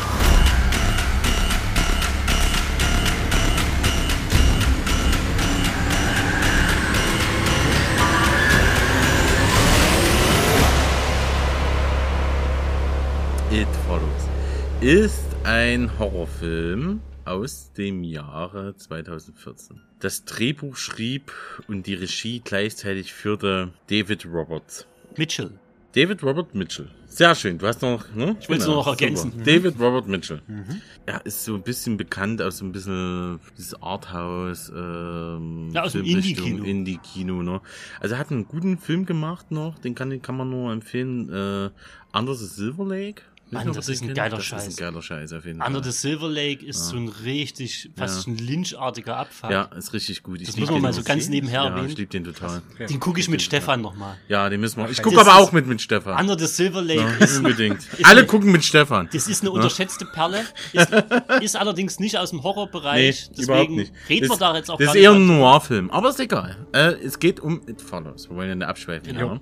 It Follows. Ähm, was kann man dazu noch sagen? Der Film hatte eher so ein kleines Budget von 2 Millionen Dollar. Aber ich würde mal ganz kurz erzählen, worum es in diesem Film geht. Es geht um so einer jungen Dame, die ganz unbeschwert durchs Leben geht, hat sich ganz, ganz lieben jungen Typen angelacht. So, man, nächsten Szene sieht man einfach nur, wie äh, die miteinander im Kino sitzen und der Typ kriegt langsam ein bisschen Panik, weil irgendwo wo an der Seite des Kinos kommt ganz langsam jemand auf ihn zu. Das kriegt man so in der Szene noch mit. Und er steht panisch auf und sagt dann, wir müssen jetzt hier gehen. Nächste Szene, Auto, Sex, geht los, ganz intim, ne? voll teenie-mäßig, geht wieder richtig rund zur Sache. Die gute Frau wird von ihm aber auch wiederum mit Chloroform abgeheilt. Nach dem Sex aber. Nach dem Sex natürlich, ne? Ja. Nach dem Sex abgeheilt. Das ein echter Gentleman. Und, das ein richtiger Gentleman, ne? Das ist ganz, äh, ja, ganz romantisch. Kino, wegrennen und so weiter und so fort. Ja, die gute Frau sitzt, sitzt dann äh, gefesselt an einem Stuhl da in so einer Lernfabrik. Ähm, währenddessen der Typ total panisch vor so vor, vor ihr rumhüpft und erklärt ihr einfach mal, was gerade Phase ist. Und äh, die Erklärungen gehen insoweit so hinaus, dass er sagt, hier, pass auf, du hast jetzt einen Fluch an der Backe, den kann man nur durch Sex weitergeben. Und du bist jetzt an der Reihe und äh, dich verfolgt jetzt eine, ein Wesen, äh, äh, eine Essenz, kann keiner sagen. Du kannst es daran erkennen, es kommt immer ganz langsam auf dich zu. So. Und das sind wir schon bei der Grundessenz von It Follows Genau. eigentlich. Ja, sie wird dann in Ruhe losgelassen und äh, sie gehen nicht in Frieden, aber ne, er haut ab, er, er löst sie und äh, sie sieht dann einfach ein Bibi, so, so, eine Frau, ganz langsam auf sie zugeht und sie kriegt dann Panik haut ab. Werbeslogan an der Stelle. It doesn't think. It doesn't feel. It doesn't give up. Genau. Persistent Motherfucker. Ja, Persistent Motherfucker, genau. Ja. Ja, und so steigt man in diesen Film ein. Genau, Wir haben so diese ganz man ein. kurze, ganz kurze Vorszene, die du eingangs beschrieben hast, mit Ja. der Frau, die panisch irgendwie ihre Eltern anruft und dann äh, auf grausamste Art und Weise verstör, äh, ja, verstirbt. Und dann haben wir eben dieses Dating-Couple, ja, was irgendwie auf auch einen äh, fast schon grausamen Mord hinausläuft, aber sie kann sich eben noch Ja. befreien. Die Entität, das Wesen, mit dem wir es hier in dem Film Ja. zu tun haben, ja, ist eben eins, was sich Leute aussucht, die gerade Sex hatten, so muss man es sagen. Und wer Mhm. auch immer diesen Fluch dieses ähm, Wesens mit sich trägt, ähm, ist eben dran, es sei denn, er kann, äh, bevor er ermordet wird, sozusagen nochmal durch äh, Sex den Fluch weitergeben. Ganz genau. Ne? Und das ist eigentlich schon die Grundprämisse, die man wissen Genau. muss. Vielleicht mal vorweggeschickt, der Film hat in den USA ein R-Rated Rating. ähm, wegen, ich zitiere, bedenklicher, gewalttätiger und sexueller Inhalte einschließlich anschaulicher Nacktheit und anstößiger Sprache. In Deutschland ist er FK, FSK 12. Nee. Äh, Tatsache. Tatsache, habe ich heute noch gerade nachgeguckt. Ja, aber teilweise im Kino war da FSK 16, aber auf DVD 12. Hat Genau. er nochmal eine andere Ja. Bewertung bekommen sozusagen. Ja. Ja. da haben sich die, die Amerikaner mal wieder mehr an der Nacktheit gestört als an Richtig, den richtig. tatsächlichen Ja. äh, Gewaltszenen, die hier im Film vorkommen. Es geht um Sex. Es gibt verschiedenste Interpretationen zu dem, zu dem Film. Äh, und die häufigste ist eigentlich, dass das eine Parabel zu HIV, AIDS oder sexuell äh, übertragbaren Krankheiten ist. Und Inspiration hat Mitchell mal angegeben, wäre ein Albtraum von ihm, in dem er langsam von jemandem verfolgt wird. Da gibt's ja immer mal so, so, so Mini-Filmprojekte, wo jemand äh, wahlweise grinsend oder nicht grinsend äh, ganz langsam hinter jemanden herläuft. Und das macht, macht schon Angst, dieses Motiv. Das bringt der Film auch gut rüber. Also diese, diese Verfolgungsszenen, äh, das ist nur einer, ne? Das ist mega geil. Ja. Äh, die, da, da bringt, da gibt's ja echt, äh, da gibt, boah, Gänsehaut. Und das Witzige ist ja, wir haben es ja jetzt nicht hier mit einem, irgendwie einem hässlichen Monster, einem, Nee. einer, einer, irgendwie einem Wesen zu tun, was jetzt nicht menschlich erscheint, sondern die Leute, von denen die Protagonisten verfolgt werden, sind eigentlich ganz normale Menschen, ne, die im Prinzip von diesem Wesen besessen sind, sagen wir es mal so, was wir ja nie wirklich erfahren. Beziehungsweise es, äh, oder es nimmt die Gestalt von Mhm. ganz normalen Menschen Ja. an verschiedenste Art und Weise. Du könntest es nicht erkennen, indem es irgendwie glühende Augen oder Mhm. irgendeine Aura oder irgendwelche Hirne oder was hat. Da läuft, und das zieht sich übrigens auch über den ganzen Film, immer aus äh, einer Gruppe von Menschen läuft eine Person ganz, ganz langsam direkt auf dich zu. Mhm. Der Film äh, spielt übrigens auch damit. Also es gibt immer mal so Menschengruppen, wo auch mehrere Personen auf unsere Protagonistin äh, zulaufen und sowas. Und du kannst dir halt nicht sicher sein, wer ist es. Das macht so ein bisschen den Reiz des Films aus. Ich kann mich Ja. an eine Szene relativ am Anfang erinnern, wo die äh, Protagonistin irgendwie in der Schule ist und plötzlich so eine ältere Dame, so Ja, sehr auf dem Hof. Ja, Ja, ja. die einfach, ne, die gucken ja dann auch so, also die, die äh, penetrieren dich erstmal mit ihren Blicken. Du kriegst, du kannst das schon mitkriegen, aber du musst eigentlich die ganze Zeit sehr, sehr Aufmerksamkeit, deine, äh, aufmerksam deine Umgebung scannen, um mitzubekommen, ist da vielleicht jemand, der hinter der her ist. Und es geht natürlich auch so ein bisschen darum, dass die äh, Darsteller, wir haben ja mit so einer, wir haben es ja mit so einer Gruppe an Jugendlichen mehr oder weniger zu tun, dass die erstmal auch rausbekommen müssen, wie funktioniert das Ganze, wer ist eigentlich wirklich hinter uns her und wie äh, sind die Regeln dieses ganzen Spiels. Damit wird es in der ersten Hälfte beschäftigt und dann geht es natürlich auch darum, okay, kann ich dem Ganzen entkommen, indem ich vielleicht ein bisschen weiter wegreise einfach, weil die Leute, die mich verfolgen, sind ja relativ langsam. Und ähm, ja, wie kann ich das Ganze abwenden, dass ich eben vielleicht doch nicht dran bin. Ja. Das ist so das eine.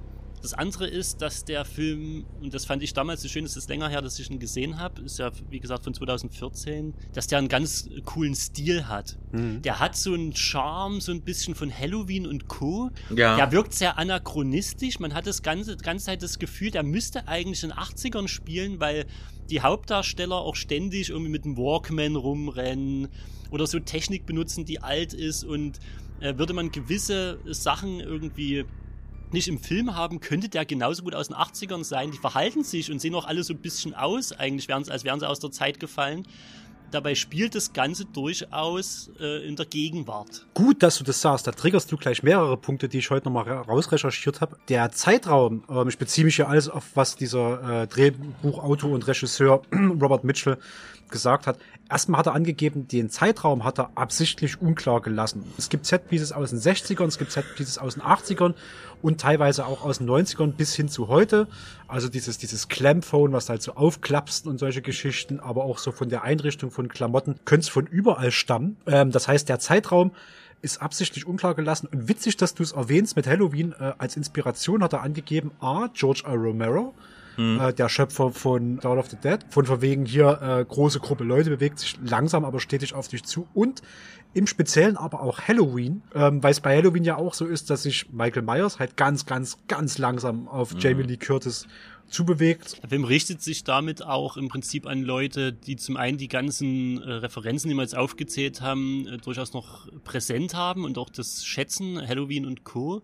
Funktioniert aber auch ohne funktioniert auch ohne, das muss man dazu sagen. Und auch an Leute, die so das klassische Slasher-Kino mögen und vielleicht noch in diesem ähm, Kino so einen gewissen Twist auch erwarten. Mhm. Ich weiß aber, dass der Film auch nie ganz ohne Kritik auskam. Ja, auf jeden ähm, Fall. Es, es wurden so gewisse Logik-Sachen immer wieder aufgeworfen, was ich allerdings bei Horror immer schwierig finde. Man sollte Horror nie oder Fantasy-Horror und sowas nie zu sehr auseinander sezieren, weil er muss halt innerhalb seiner Welt im Prinzip die Regeln stimmig verkaufen. Ich mhm. finde, das schafft It Follows schon.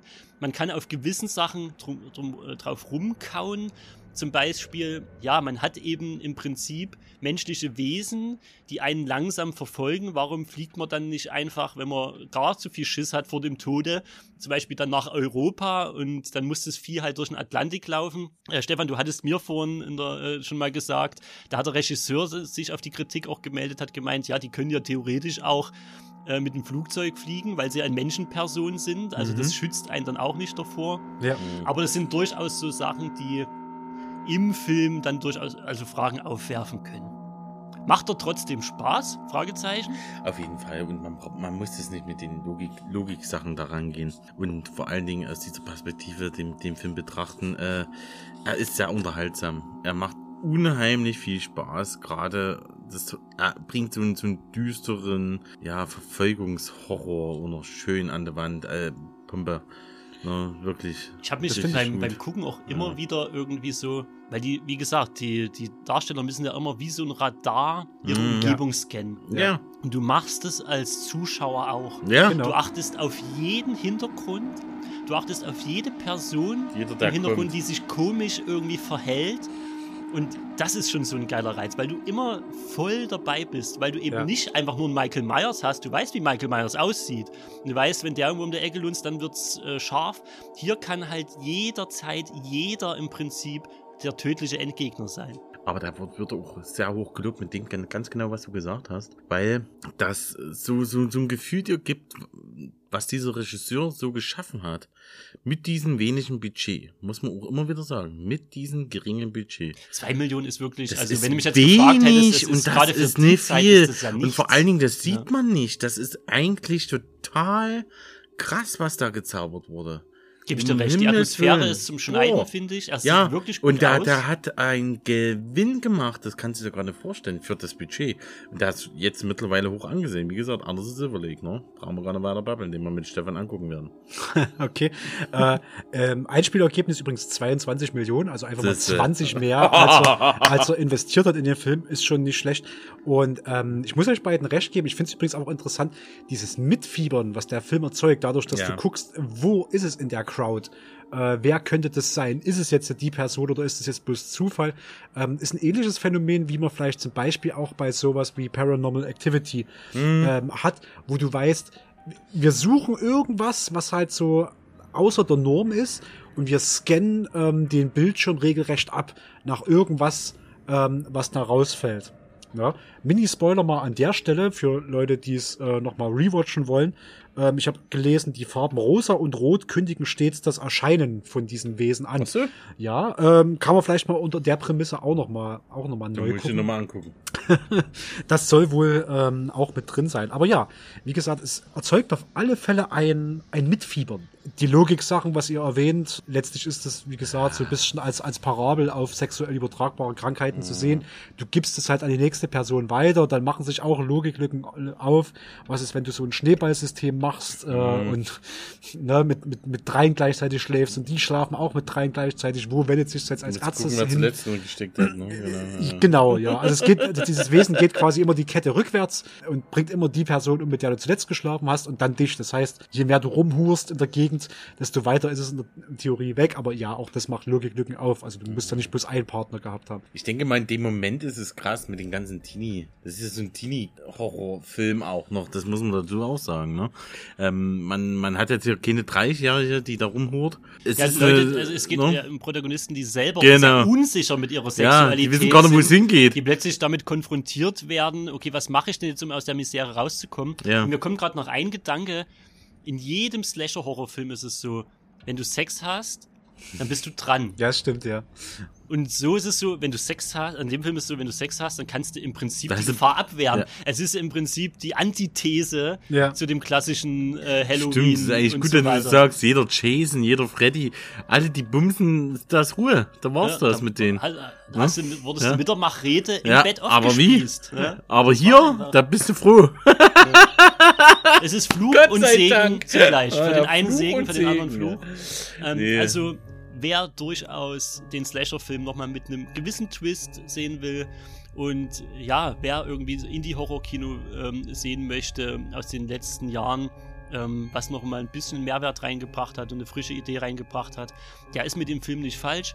Nicht zu sehr drauf rumdenken, das ist aber für die meisten Horror- und auch Slasher-Filme irgendwie ein guter Rat. Mhm. Ja. Und dann fährt man, glaube ich, mit It Follows ähm, sehr gut. Mit Follows läuft und der Prämisse so ein bisschen ficken hilft. Also macht den als dritten oder vierten irgendwie an, wenn sich erste schon ein bisschen verabschieden in der Koje.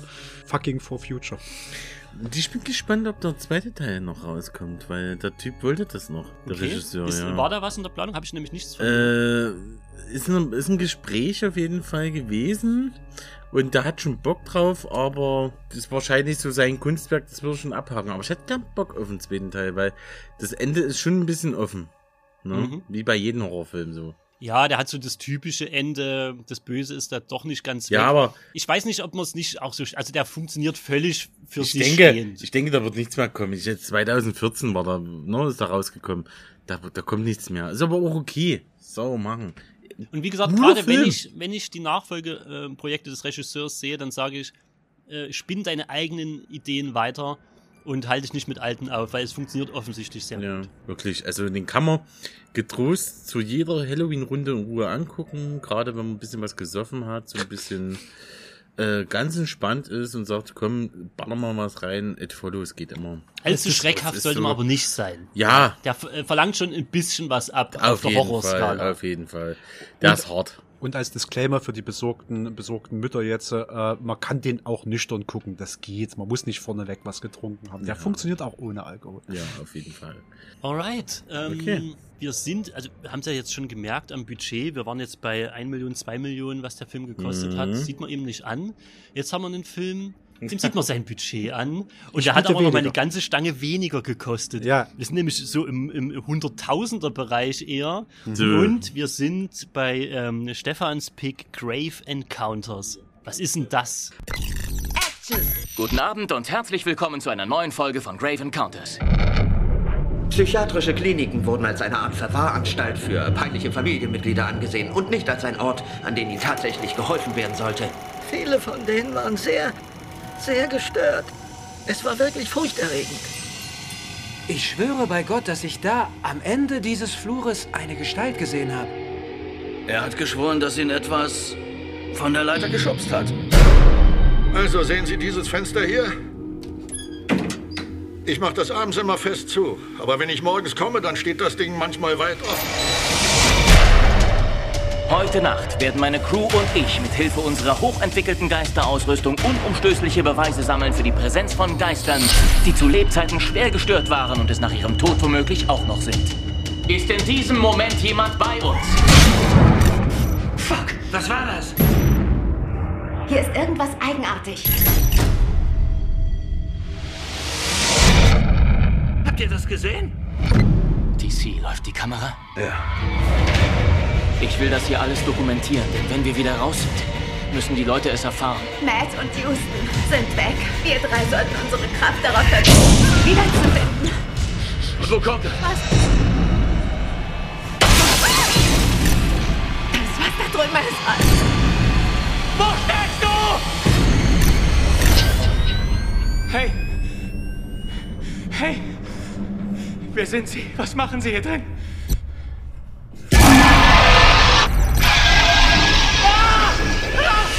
Also das Budget hast du schon mal richtig erraten. 100.000 kanadische Dollar. Ich weiß nicht genau, wie sich das übersetzt, aber ich gehe mal davon aus, dass es relativ nah an US-Dollar dran. Einspielergebnis ist nämlich schon mal vorweg 4 Millionen. Wir reden über Grave Encounters. Grave Encounters ist ein US-amerikanisch-kanadischer Horrorfilm im Found-Footage-Stil aus dem Jahr 2011. Regie führten die Vicious Brothers, das sind äh, Colin Minihan und Stuart Ortiz. Die haben hauptsächlich Musikvideos produziert oder Drehbücher geschrieben. Worum geht's? Es ist stark angelehnt an so Ghost Hunter Serien, wo, wo Leute paranormale Phänomene mit ihren coolen äh, Gadgets untersuchen, mit äh, Electronic Voice Phenomenon, EVPs und, und Fotos machen und mit Medien äh, reden und sowas. Naja, 2003 begeben sich Lance Preston, Moderator der Geisterjäger Reality TV-Serie Grave Encounters und seine Crew für eine Episode in die verlassene Collingwood Psychiatrieklinik, wo seit Jahren über ungeklärte Phänomene berichtet wird. Da sie der Meinung sind, dass es dem Erfolg der Sendung dienlich sei, schließen sie sich für eine Nacht in der Klinik ein. Schnell müssen sie feststellen, dass sie es mit einer Macht zu tun haben, die alles, was sie bisher erlebt haben, in den Schatten stellt. Das Gebäude ist nämlich nicht nur verflucht oder von Geistern besessen, sondern es lebt selbst und macht keine Anstalten, seine neuen Bewohner wieder gehen zu lassen. Werbeslogan, they were searching for proof. They found it. so. Und es ist halt so wirklich so billig und der Prämisse folgen, wie man sich vorstellt. Also so eine Gruppe Geisterjäger, die sich selber wahnsinnig inszenieren, wahnsinnig übertrieben alles darstellen, gehen halt in eins dieser sechs Millionen Haunted Houses um ähm, dort erneut einfach eine Show abzuliefern und auf einmal funktioniert's. So. Und ganz anders, als sie sich das geplant haben.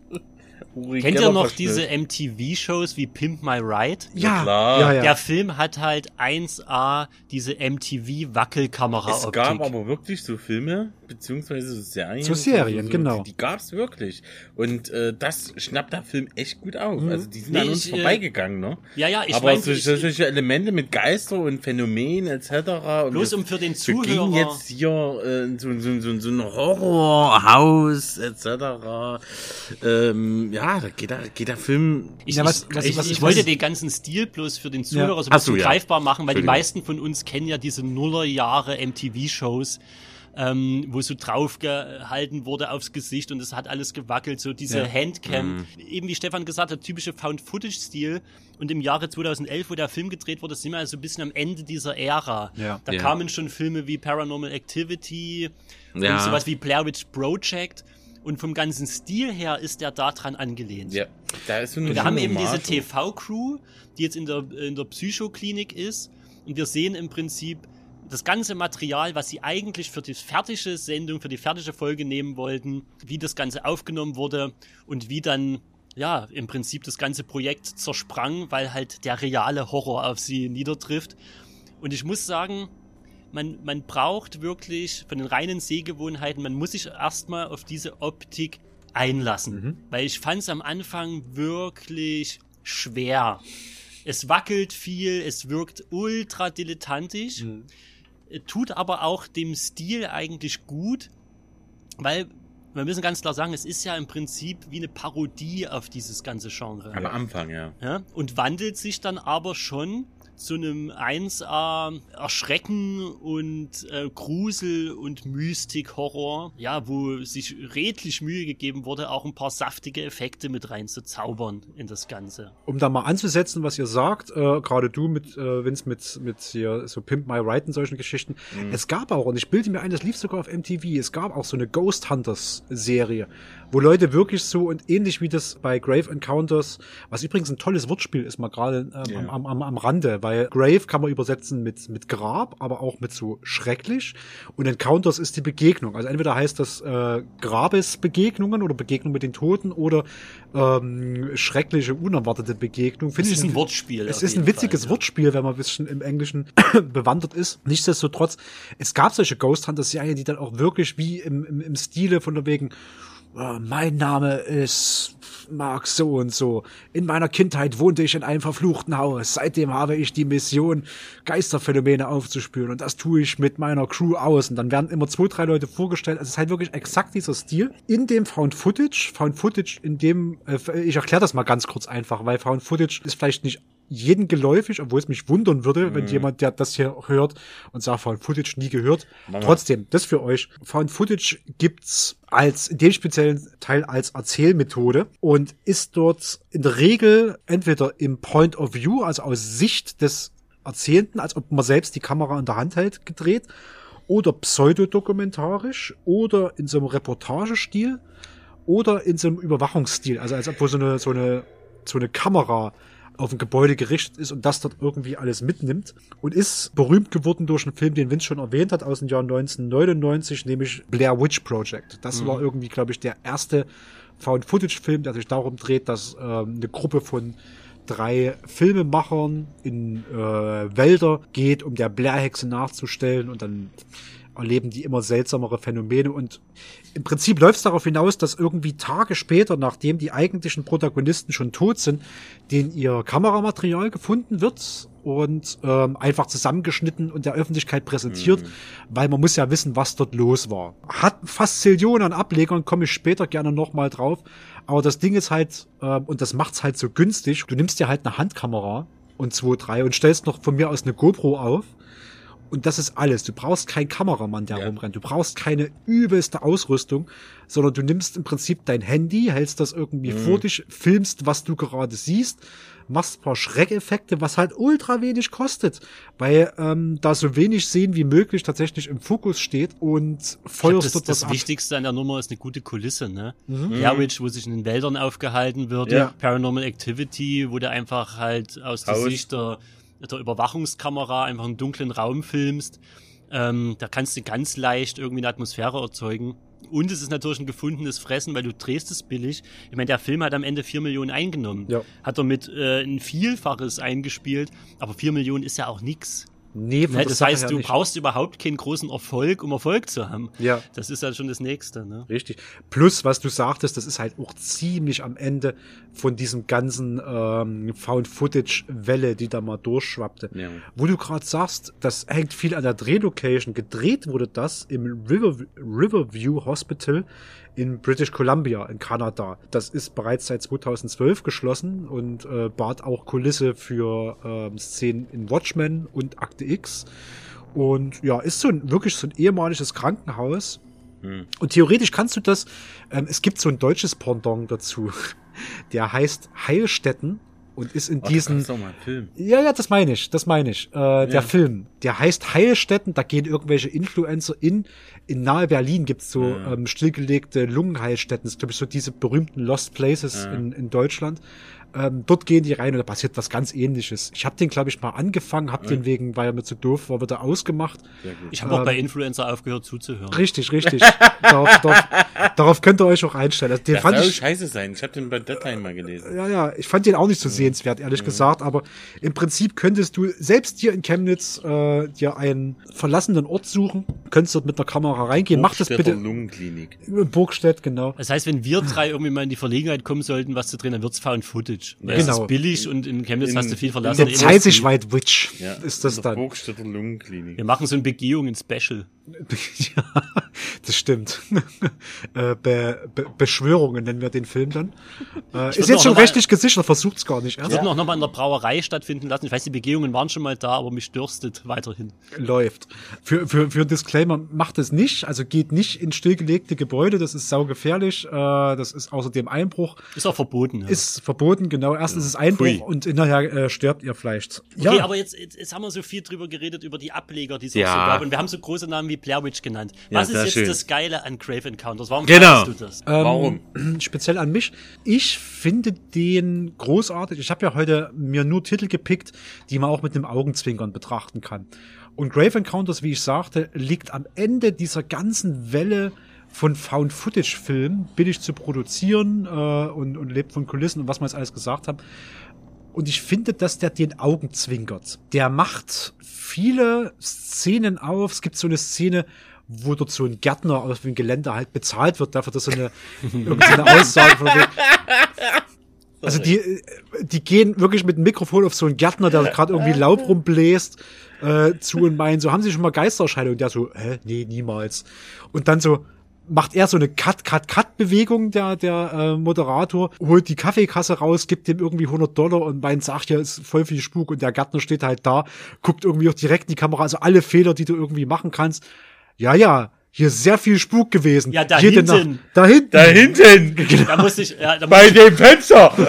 ich, muss ich mal die beipflichten. Das fand ich auch sehr witzig. Na, das ist so dieses Augenzwinkern-Ding.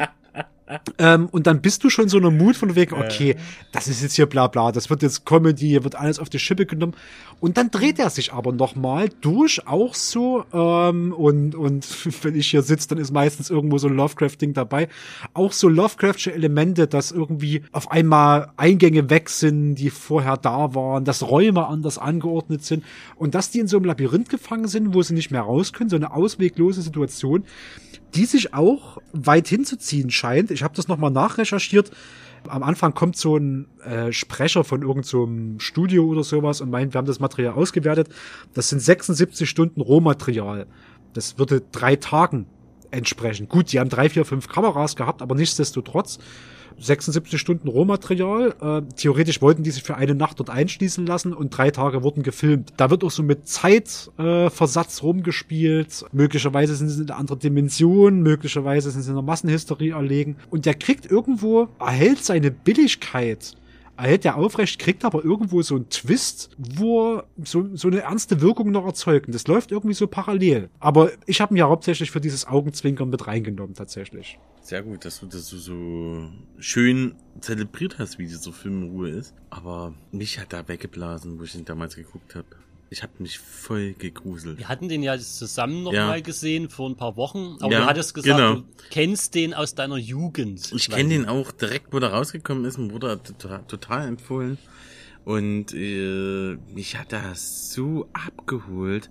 Also ich, ich feiere das auch total, was am Anfang mit dem Film passiert. Mhm. Ne?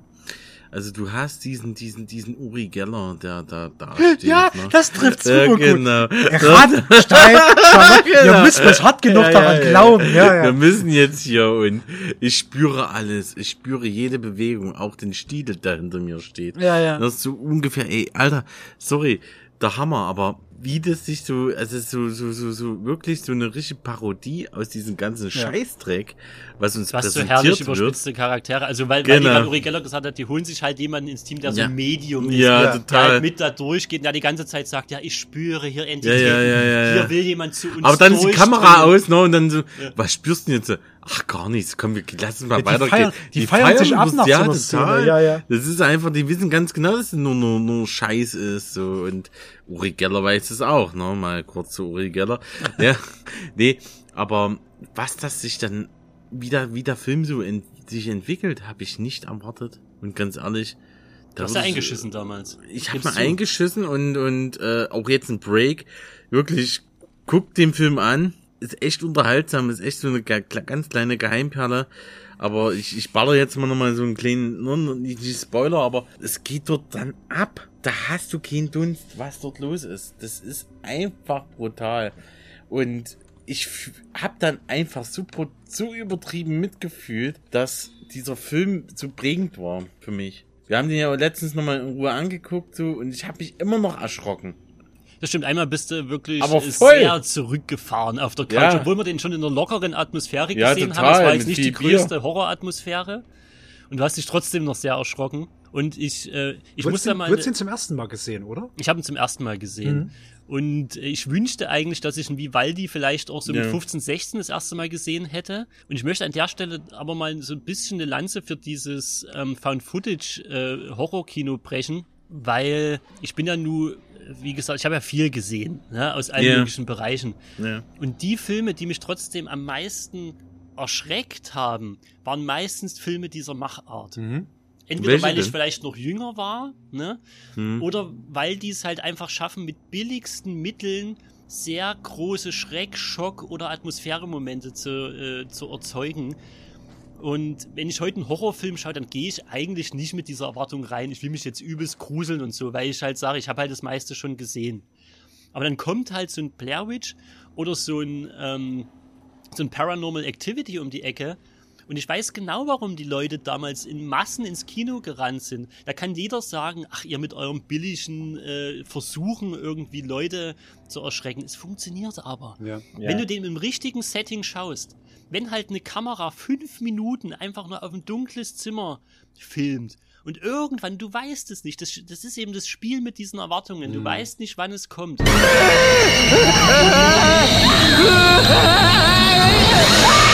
Auch ein Wreck zum Beispiel, der spanische Film, ne? Den möchte ich auch mal noch erwähnen. Ja, in- sehr in diesem gut. Ganzen. Da hatte, gab's Da ja dann gibt's sogar so- das, das Es gibt äh, sogar vier Teile oder so, ne? das ist Wahnsinn. Aber der haben sie dann noch gut, ausgeschlachtet. Die. Amis haben ein Remake gemacht mit, mit äh, Quarantine oder Quarantine. Ja. Äh, Quarantäne heißt er im Mm, Deutschen. Ja, scheiße. Kantine wollte ich jetzt sagen.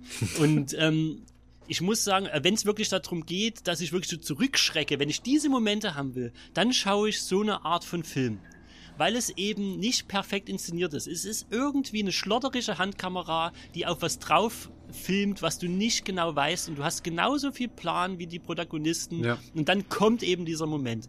Es ist oft jumpscarig, äh, das, das gebe ich wirklich zu, aber das ist das, wo ich wirklich mal noch in Schreck versetzt werde. Mhm. Haben, ne, so, das sind meistens nicht die hochwertigsten Filme, das sind meistens nicht die hintersinnigsten Filme, aber das sind die, die bei mir wirklich so ein, Uah, so ein, ein Grusel, so einen Schock hervorbringen. Ja, ähnlich wie, also wie du, wie du sagst, das ist so ein bisschen diese, diese Wimmelbild-Challenge. So, du guckst halt auf ein Bild, versuchst irgendwas zu erkennen. Also gerade bei, bei Paranormal Activity ist das ja wirklich zur, zur Spitze getrieben worden mit diesen, du guckst halt ewig auf ein Bild, auf dem auch zehn Minuten nichts passieren kann. Und äh, nach den zehn Minuten stehst du aber nicht auf und sagst, was für eine Scheiße, sondern bleibst dran beim nächsten Bild. Könnte ja irgendwas kommen. Und du suchst.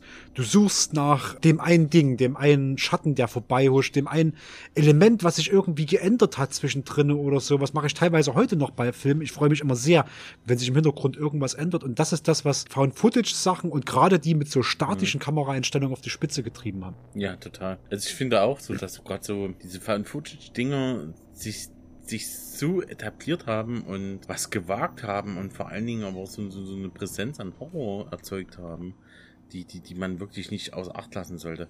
Gutes Beispiel ist bei mir zum Beispiel, ich mag diese Filmreihe VHS. Die ist wirklich bombastisch inszeniert.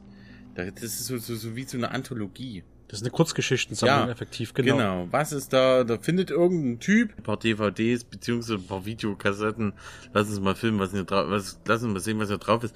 Mega cool gemacht. Hat mich sehr weggeblasen und ja, kann man nur empfehlen. Kann man empfehlen, wenn man auf solche Sachen steht. Wenn man ist da immer, ne, weil auch, glaube ich, verschiedene Regisseure immer an diesen VHS-Filmen, da gibt es auch mehrere schon Mhm. mitgewirkt haben. Ja. Und selbst wenn einen die eine Episode, die vielleicht 20 Minuten geht, äh, nicht gefällt, hat man immer noch einen anderen Film, der sich anschließt. Ja, für alle Freunde dieses Genres sehr sehenswert. Ja. Wenn wir einmal in der Schiene sind, in diesem Found-Footage-Bereich paar Sachen zu nennen. VHS, also äh, stammt von 2012, wenn ihr danach suchen wollt. Wir gehen jetzt mal gar nicht drauf ein, wir nennen sie einfach mal bloß, Sachen, die man sich angucken sollte. Natürlich Blair Witch Project von 1999, das ist ein, das ist ein Must, das muss Ja, man ja, wirklich muss einfach mal gemacht haben. Paranormal Activity hat auch mehrere Teile. Der erste stammt von 2007. Dort sollte man reingucken. Vince hat auch von 2007 genannt Rec. Und in der Verbindung, also Rec ist der spanische, das spanische Original. Mhm. Es gibt den 1 zu 1 Nachdrehen in amerikanischen. Das ist dieser äh, Quarantine, Quarantäne mit, ich glaube, Jennifer Carpenter. Ähm, macht es nicht. So, Nee. also gebt euch, gebt euch dieses Macht- spanische macht keinen Original. Sinn. Ja, Rack ist echt geil. Und eins und zwei sind da stark empfehlenswert. Äh, was danach kommt, weiß ich nicht mehr einzuschätzen, aber eins und zwei sollte man gucken. Cloverfield haben Ja. bestimmt schon viele gehört von 2008. Das ist ja sehr gut. Ne, fällt auch dort rein. Und ich persönlich kann noch angeben, ähm, von 2010 Trollhunter aus, Uh. aus Norwegen. Alles klar, ist schon bekannt.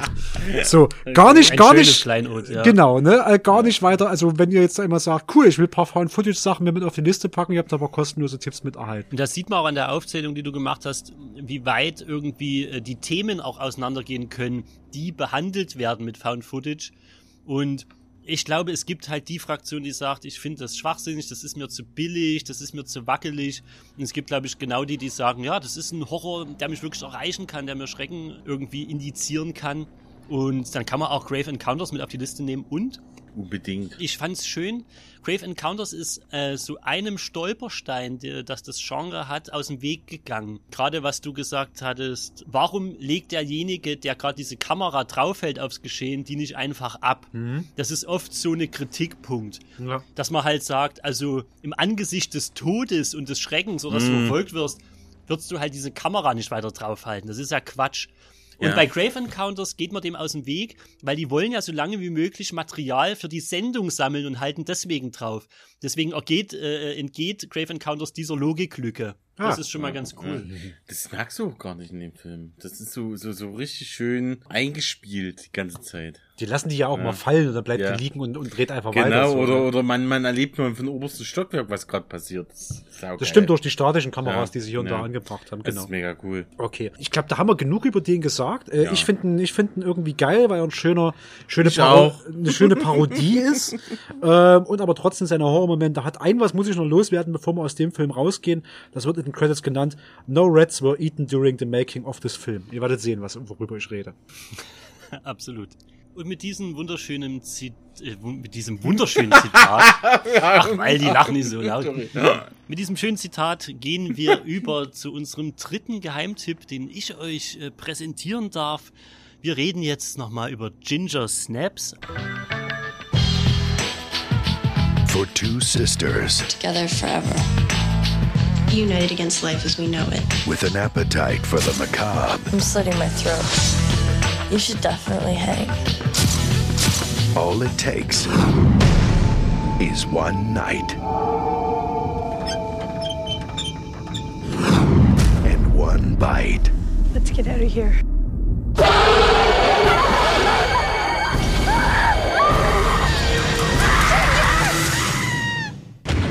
What was it? A big dog, maybe? Did I change last night? Howl at the moon. Ginger's changing. How do you feel? Wicked.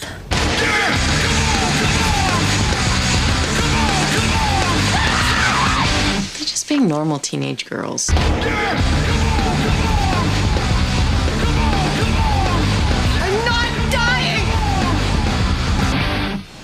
Aus dem Jahr 2000 und viel mehr 2000 kann ein Film nicht sein. Das werden wir gleich noch feststellen. Ist ein kanadischer Film und auch ein Low-Budget-Projekt, wie soll es auch anders sein, von Regisseur John Fawcett, der momentan eigentlich nur noch durch Serien wie Orphan Black äh, bekannt ist, ist ja zumindest eine populärere Nummer. Und Drehbuchautorin Karen Walton wirkte noch mit. Und die wollte sich erst nicht auf das Projekt einlassen, weil sie das ganze Horror-Genre für zu klischeebeladen und für inhaltlich äh, zu dünn hielt. Da werden wir auch noch mal drauf äh, eingehen später. Wir haben hier Emily Perkins und Catherine Isabel in der Hauptrolle.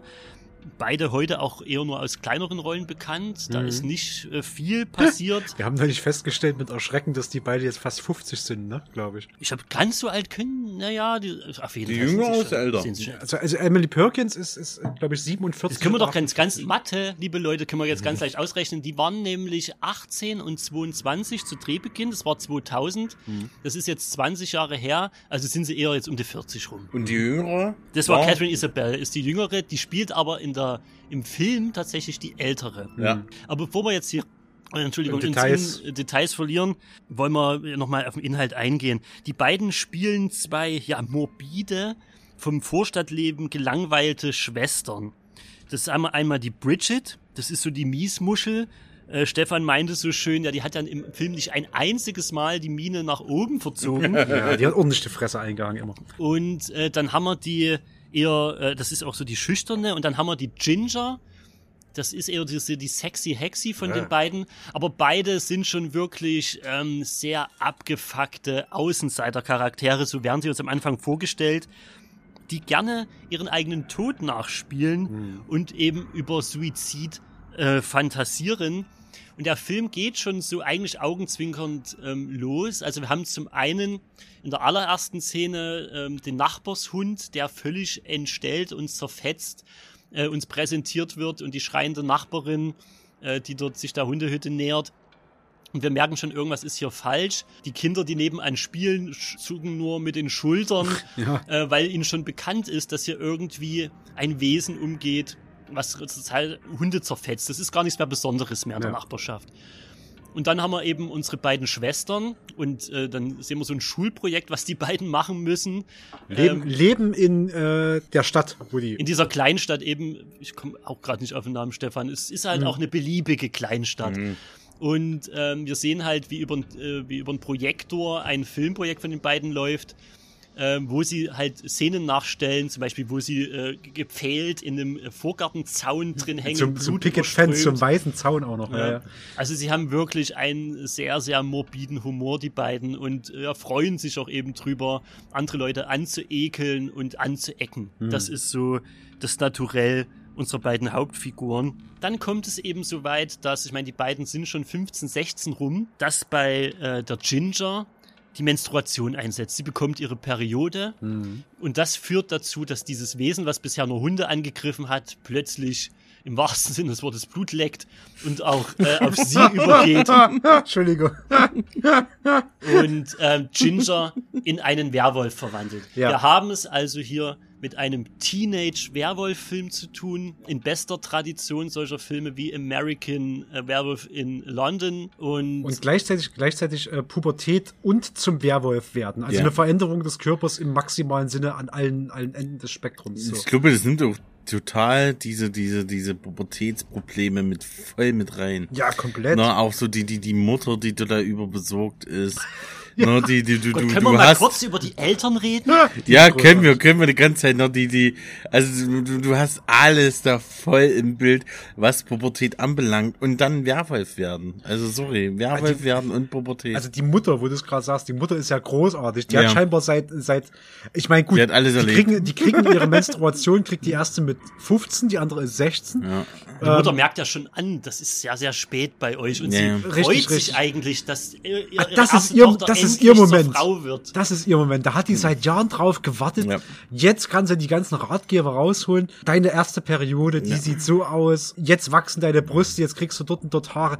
Die holt jetzt wirklich dieses komplette Aufklärungsprogramm raus. Die ist richtig heiß darauf. Der Vater im Gegensatz, Das ist so geil, der, ja, der, genau. der befindet sich scheinbar mental nicht mal im selben Raum. Das ist Überhaupt geil. Das ist nicht. wie der, wie der Vater bei, bei Stranger. Things. Ja. Der so, so nichts. Also alles ist egal. Da könnte ein Erdbeben, Hauptsache es fällt kein, kein, kein Putz in seinen Kartoffelsalat und so in der Richtung. Der interessiert sich für gar nichts. Der ist so komplett außen vor. Die Mutter, die springt sofort drauf an. Ist ultra geil. Es ist, ist großartig. Nee, mega. Ja, also man hat diese Vorstadt in, in äh, Anführungszeichen Idylle. Ist übrigens auch ein Setting, was ich sehr, sehr mag. Und dann Ja. hat man eben ständig diese Szenen am Abendbrottisch, wo gewisse Sachen ausgewertet werden sollen. Die völlig genervten Teenager-Schwestern, die überbesorgte Mutter und der apathische Vater. Ja, Und äh, das ist schon eine Sache, die Spaß macht, wo auch dieser Satire-Comedy-Effekt von dem Film durchkommt. Hm. Aber man darf das nicht, äh, man darf das nicht falsch bewerten, weil der Film nimmt sich und seine Charaktere schon trotzdem sehr ernst. Ja. Und das ist auch eine Stärke des Films. Ich komme mal zu meinen Pluspunkten, was ich wirklich an dem Film mag und warum er mir auch so hängen geblieben ist. Ich habe ihn jetzt die Tage seit langem mal wieder gesehen. Ich würde ihn vielleicht nicht mehr so hoch einschätzen wie vor 15 Jahren, aber ich würde ihn eben trotzdem, deswegen besprechen wir ihn heute auch als Tipp weitergeben. Zum einen, es kommt ein gewisses Kronberg-Feeling auf. Mm. Wenn wir, wir waren heute schon mal bei Buddy Horror. Ja, und ja. Regisseur Fawcett war es wichtig, kein CGI einzusetzen und gute Practical Effects hier zu liefern. Schön matschig, schön ähm, The Thing-mäßig und auch äh, mit einem, wie gesagt, mit einem Werwolf und Verwandlungsmodus, der auch eben schön praktisch dargestellt wird. Also die Art von visuellem Horror, der, der muss man gewachsen sein, das spielt dort auf jeden Fall mit rein. Die abgefuckte Vorstadtatmosphäre hat man jetzt schon auseinandergenommen, das Ja. ist ein Pluspunkt für mich. Dieser satirische schwarze Humor, der da auch immer wieder mitschwingt, auch in den Dialogen mit der Schwester und auch mit so Klischee-Charakteren, de- deren sich der Film aber bewusst ist. Ja, dieser Ja. Kiffer, Layback-Kiffer-Dude, Ja. Äh, der mit dabei ist. Der, Der, dann kennt sich natürlich mit Biochemie aus, weil er züchtet ja Cannabis. Und automatisch hast du ein Doktor, Doctor's Degree äh, in, in Pflanzenzucht, sobald du das machst, scheinbar. Ich nehme dem Film das aber nicht, äh, nicht übel, Ja, zumal ja. das einer der wenigen äh, männlichen Charaktere ist, der sympathisch rüberkommt. Ja. Der Film hat eine sehr feministische Ader, wurde deswegen später auch nochmal so filmwissenschaftlich auseinandergenommen, eben weil er im Jahr 2000 damit schon ein bisschen Vorreiter war mit so starken Frauenfiguren und dass er sich eben mit sowas äh, wie der Frauwerdung eben auseinandersetzt. Mhm. Und, und auch so Sachen wie Menstruation auch einfach mal äh, allem äh, so, so, so anspricht, ne? Ja, und, und, so, und so darstellt. Das ist in den 2000ern auch nicht gang und gäbe, ja. Das ist nicht gang und gäbe. Und äh, man muss ja dazu sagen, in der ersten Hälfte des Films ist der wahre Horror erstmal überhaupt dieses, ne, diese Unterleibsschmerzen, Periode, diese, diese Angst, die damit einhergeht und so. Das ist ja, das, das wandelt sich dann von diesem realen Horror ja erstmal im Prinzip zu dieser Lykanthropie, also zu diesem Werwolfsein. übernatürlichen Horror, ja. Und das spielt natürlich irgendwie, das ist ein Zusammenspiel aus diesen Elementen. Ja. Und ganz groß hervorheben muss ich die beiden Schwestern. Ich finde, die machen das super. Ich finde eigentlich schade, dass die nicht noch eine größere, Karri- größere Karriere hingelegt haben, weil das Potenzial sehe ich durchaus in diesem Film. Die haben ihre, ihre Folgefilme dadurch, aber, aber von, von, von mehr kenne ich sie auch nicht so ehrlich Nee, gesagt. mehr haben sie denn Ne? gemacht. Doch, doch, Und- die haben schon ein paar mehr Ja, aber, das ich- ist eher, eher ja. äh, Fernsehfilme und so. Ja. Und das der ganz große Plus dieses Films ist, wie ernst der Film äh, die Probleme der Schwestern nimmt. Und da rede ich jetzt nicht eben bloß von der Periode, äh, sondern eben auch wie die äh, jüngere Schwester, die eben zuschauen muss. Zum einen, wie ihre Schwester zur Frau wird, aber auch wie ihre Schwester zum, äh, zum, zum Vamp, zum Monster und zum äh, männersezierendem Ungeheuer wird Mhm. und das Ganze auch irgendwie aufhalten muss. Das kommt noch mit dazu und äh, diese Endszene, die wir dann haben, und die werde ich jetzt Mhm. nicht spoilern, aber das ist sowas, wo der Film eigentlich viel offen lässt, aber auch irgendwie so eine gewisse Tiefe da reingibt, weil die fetzen und streiten sich in dem Film, wie es nur geht, aber es gibt so eine irgendwie sehr, sehr berührende Konklusion zum Schluss, Mhm. ähm, wo Monster und, und Schwester äh, irgendwie wieder im Einklang sind.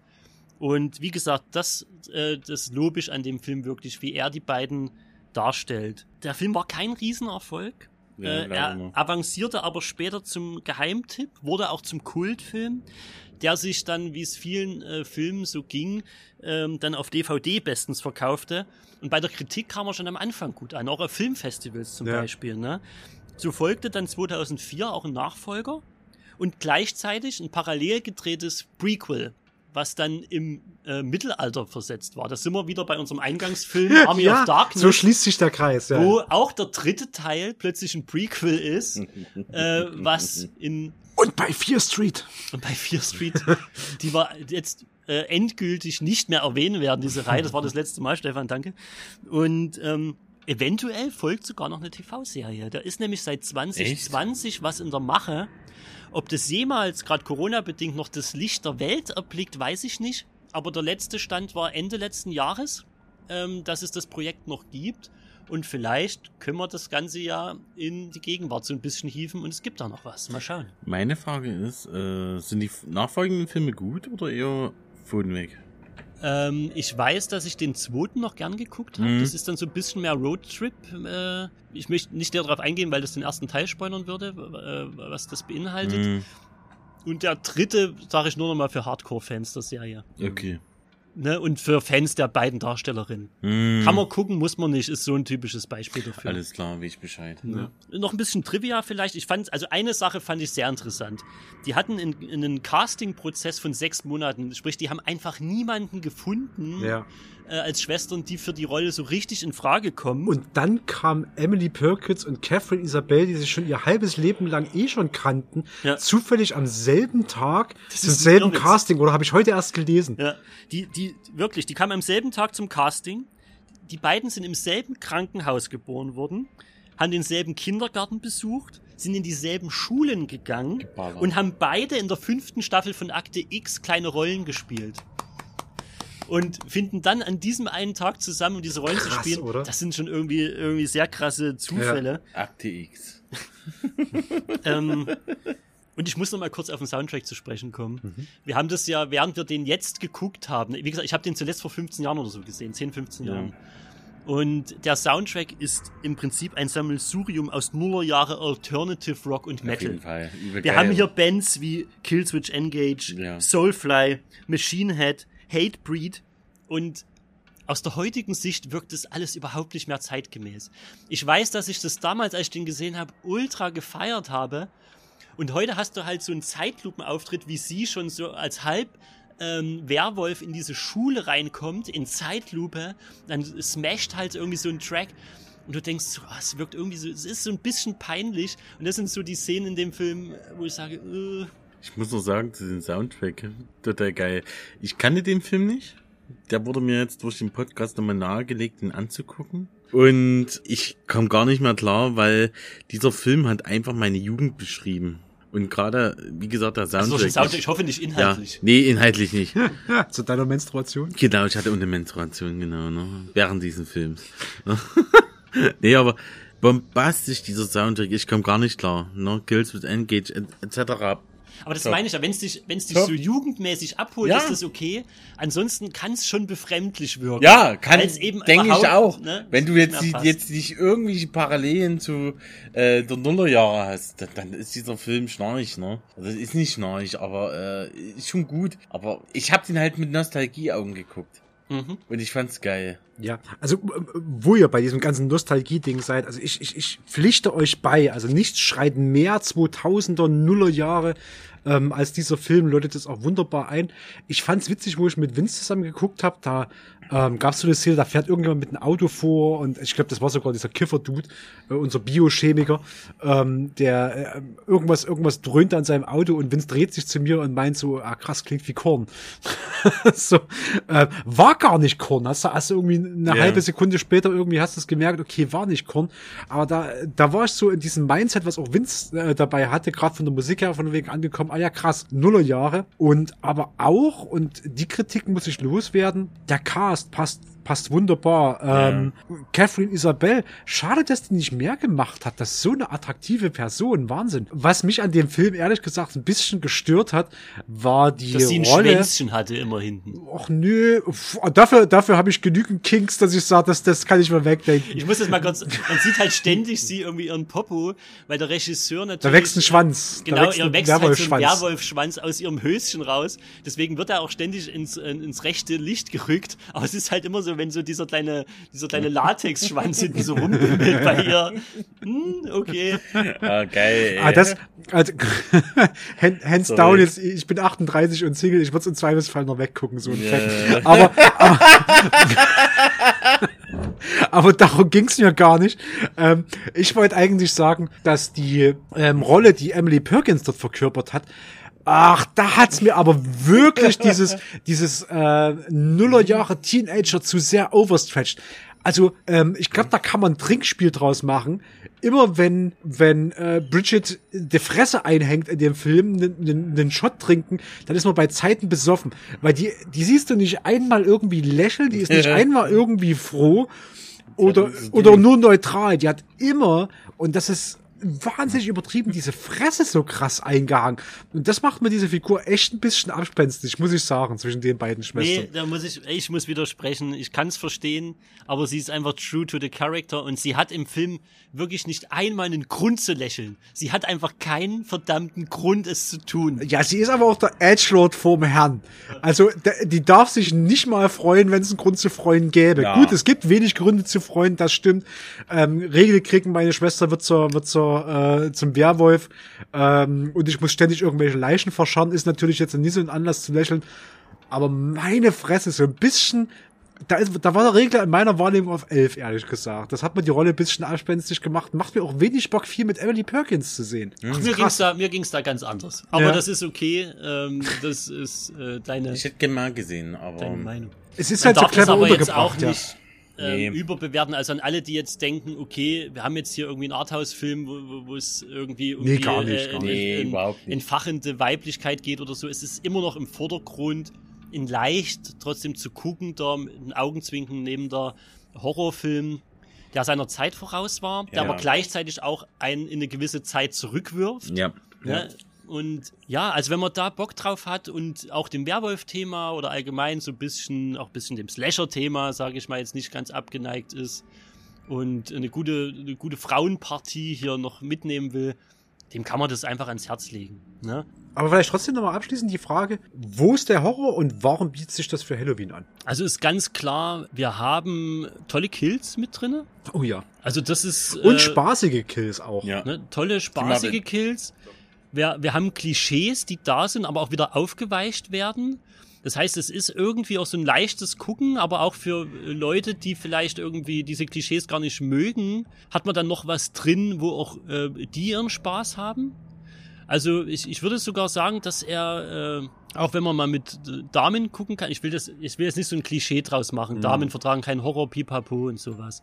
Aber man hat es ja schon oft so, dass Damen auch einen gewissen äh, Anspruch dann an äh, Horror stellen, wo äh, die Herren vielleicht sagen, ja komm, Braindead rein und dann schön Gematsche und gut ist. So, und den findet man in dem Film halt auch.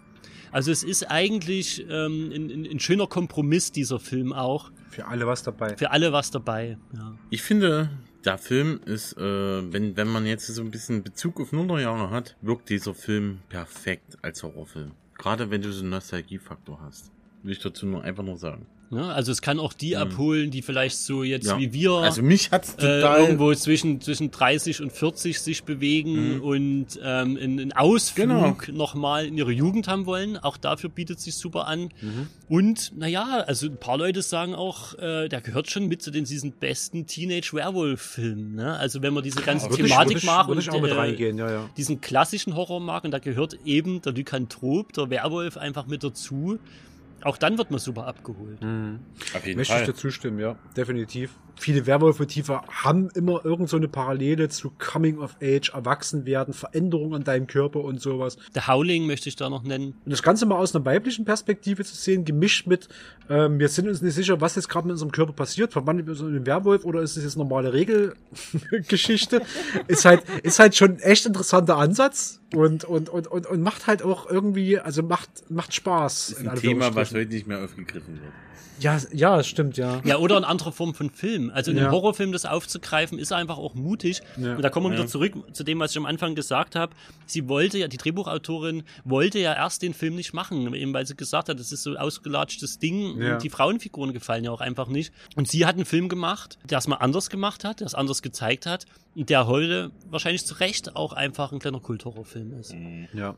Ja, und damit ziehen wir so einen Strich äh, unter den zweiten Teil des Abends, äh, unser, unsere Geheimtipps mit Ginger Snaps. Ich finde, wir hatten eine relativ bunte Mischung heute geboten. Mit Jacob's Ladder und auch mit It Follows haben wir so ein bisschen den ernsthaften Teil des Horrorgenres bedient. Haben aber auch ein paar, ja, Sachen, die man in einer sehr lockeren Runde gucken kann. Also Army of Darkness zählt da absolut mit rein, der vielleicht hier irgendwie der, der komischste äh, Film oder der komödiantischste vielleicht noch ist, Ja. der sehr gut einfach wegzuschauen ist.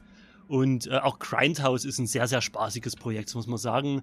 Da wird sich nicht sehr ernst genommen, da ist viel Augenzwinkern mit dabei. Und äh, Grave Encounters Ginger Snaps vielleicht als die spezielleren Vertreter hier, die wir zum Schluss hatten. Mhm. Beide versetzen einen äh, sehr in Nuller-Jahre-Flair. Grave Encounters so ein bisschen durch seinen äh, Found-Footage-Stil durch seine, seine Machart. Ähm, Stefan erwähnt, äh, weil ihr erwähnt nochmal Uri Geller. Das ist natürlich äh, auch jemand, der vor ein paar Jahren eher noch eine Rolle gespielt hat. Ja, und bei beiden liegt halt auch so äh, ähm, Lachen und Ernsthaftigkeit relativ nah beieinander, glaube ich. Genau. Hm. Und in unserem Abriss sieht man eigentlich sehr schön, was für eine Vielfalt das Horrorgenre auch zu bieten hat und aus, aus welchen Vollen ihr im Prinzip zu Halloween schöpfen könnt, weil Horror ist absolut nicht gleich Horror. Ja. Und ich glaube, es gibt noch viele Facetten dieses Genres, was wir, die wir heute überhaupt nicht bedient haben. Aber hört dafür gerne auch in unsere alten Horrorpod-Folgen rein, die jetzt vielleicht nicht irgendwie Halloween-Specials waren, wo aber auch ähm, zum Thema Body Horror, zum Thema Outer World und Sci-Fi Horror nochmal Mhm. Irgendwie das Fass aufgemacht wird. Da könnt ihr sehr gerne reinhören. Und äh, wir möchten natürlich euch auch noch ähm, einen Veranstaltungstipp mitgeben heute Abend. Wenn ihr das hört, dann ist unser ähm, Nerdquiz vom 1. Oktober zwar schon vorüber und ihr wart hoffentlich dabei. Ansonsten, es wird auch ein nächstes geben. Und wir werden äh, wieder mal, und das ist jetzt interessant, außer Haus sein für ein Halloween-Special des Nerdquiz. Ja, ihr habt richtig gehört, es gibt nicht nur ein äh, Podcast-Special, sondern auch ein Nerdquiz-Special. Denn wir sind wieder mal eingeladen worden ins Kraftwerk beim Hartmannplatz und dürfen dort unser Nerdquiz sozusagen nochmal in Horrorgefilden stattfinden lassen. Auch dort könnt ihr sehr gern vor Ort mit dabei sein. Ich freue mich schon riesig drauf. Wir waren jetzt am Anime-Nerd-Quiz, äh, also äh, zur, zur Anime-Messe, waren wir schon dort mit dem speziellen Anime-Nerd-Quiz. Diesmal kommen wir mit einem speziellen Horror- Nerd-Quiz dorthin. Das heißt, wenn ihr ähm, die richtig coolen Hörer und Hörerinnen seid und das jetzt quasi an Day One mitbekommt, jetzt noch ganz schnell hinrennen. Wir wissen selber noch nicht so richtig, was uns erwartet.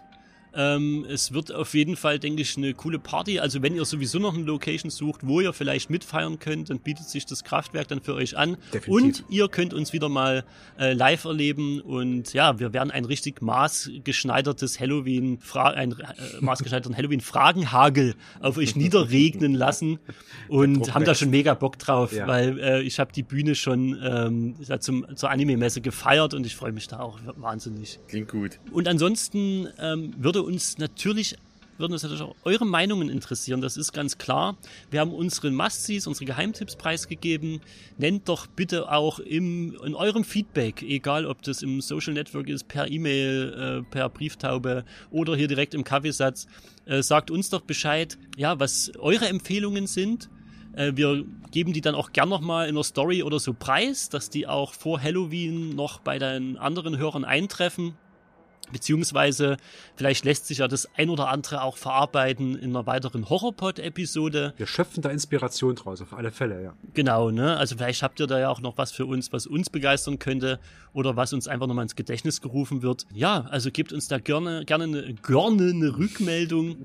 Das hätten wir auf jeden Fall, das sehen wir auf jeden Fall gerne. Genau. Also was sind so die Titel, wo ihr sagt, wenn ich mit Freunden jetzt Halloween verbringe, was würde bei euch auf so eine Liste draufkommen? Was sind Filme, die zu keinem Halloween-Abend fehlen sollten, eurer Meinung nach? Genau, in dem Sinne, ähm, vielen lieben Dank fürs Zuhören. Wir wünschen euch ähm, auf jeden Fall eine wunderbar gruselige Zeit. Ähm, ich hoffe, ihr könntet ein bisschen Inspiration mitnehmen. Gebt auch uns Inspiration weiter. Und äh, ja, wir hören oder sehen uns vielleicht auch direkt im Kaffeesatz. Bis bald und wir sagen schauriges Auf Wiederhören. Vielen Dank, bis bald. Ciao. Schön gut, ciao.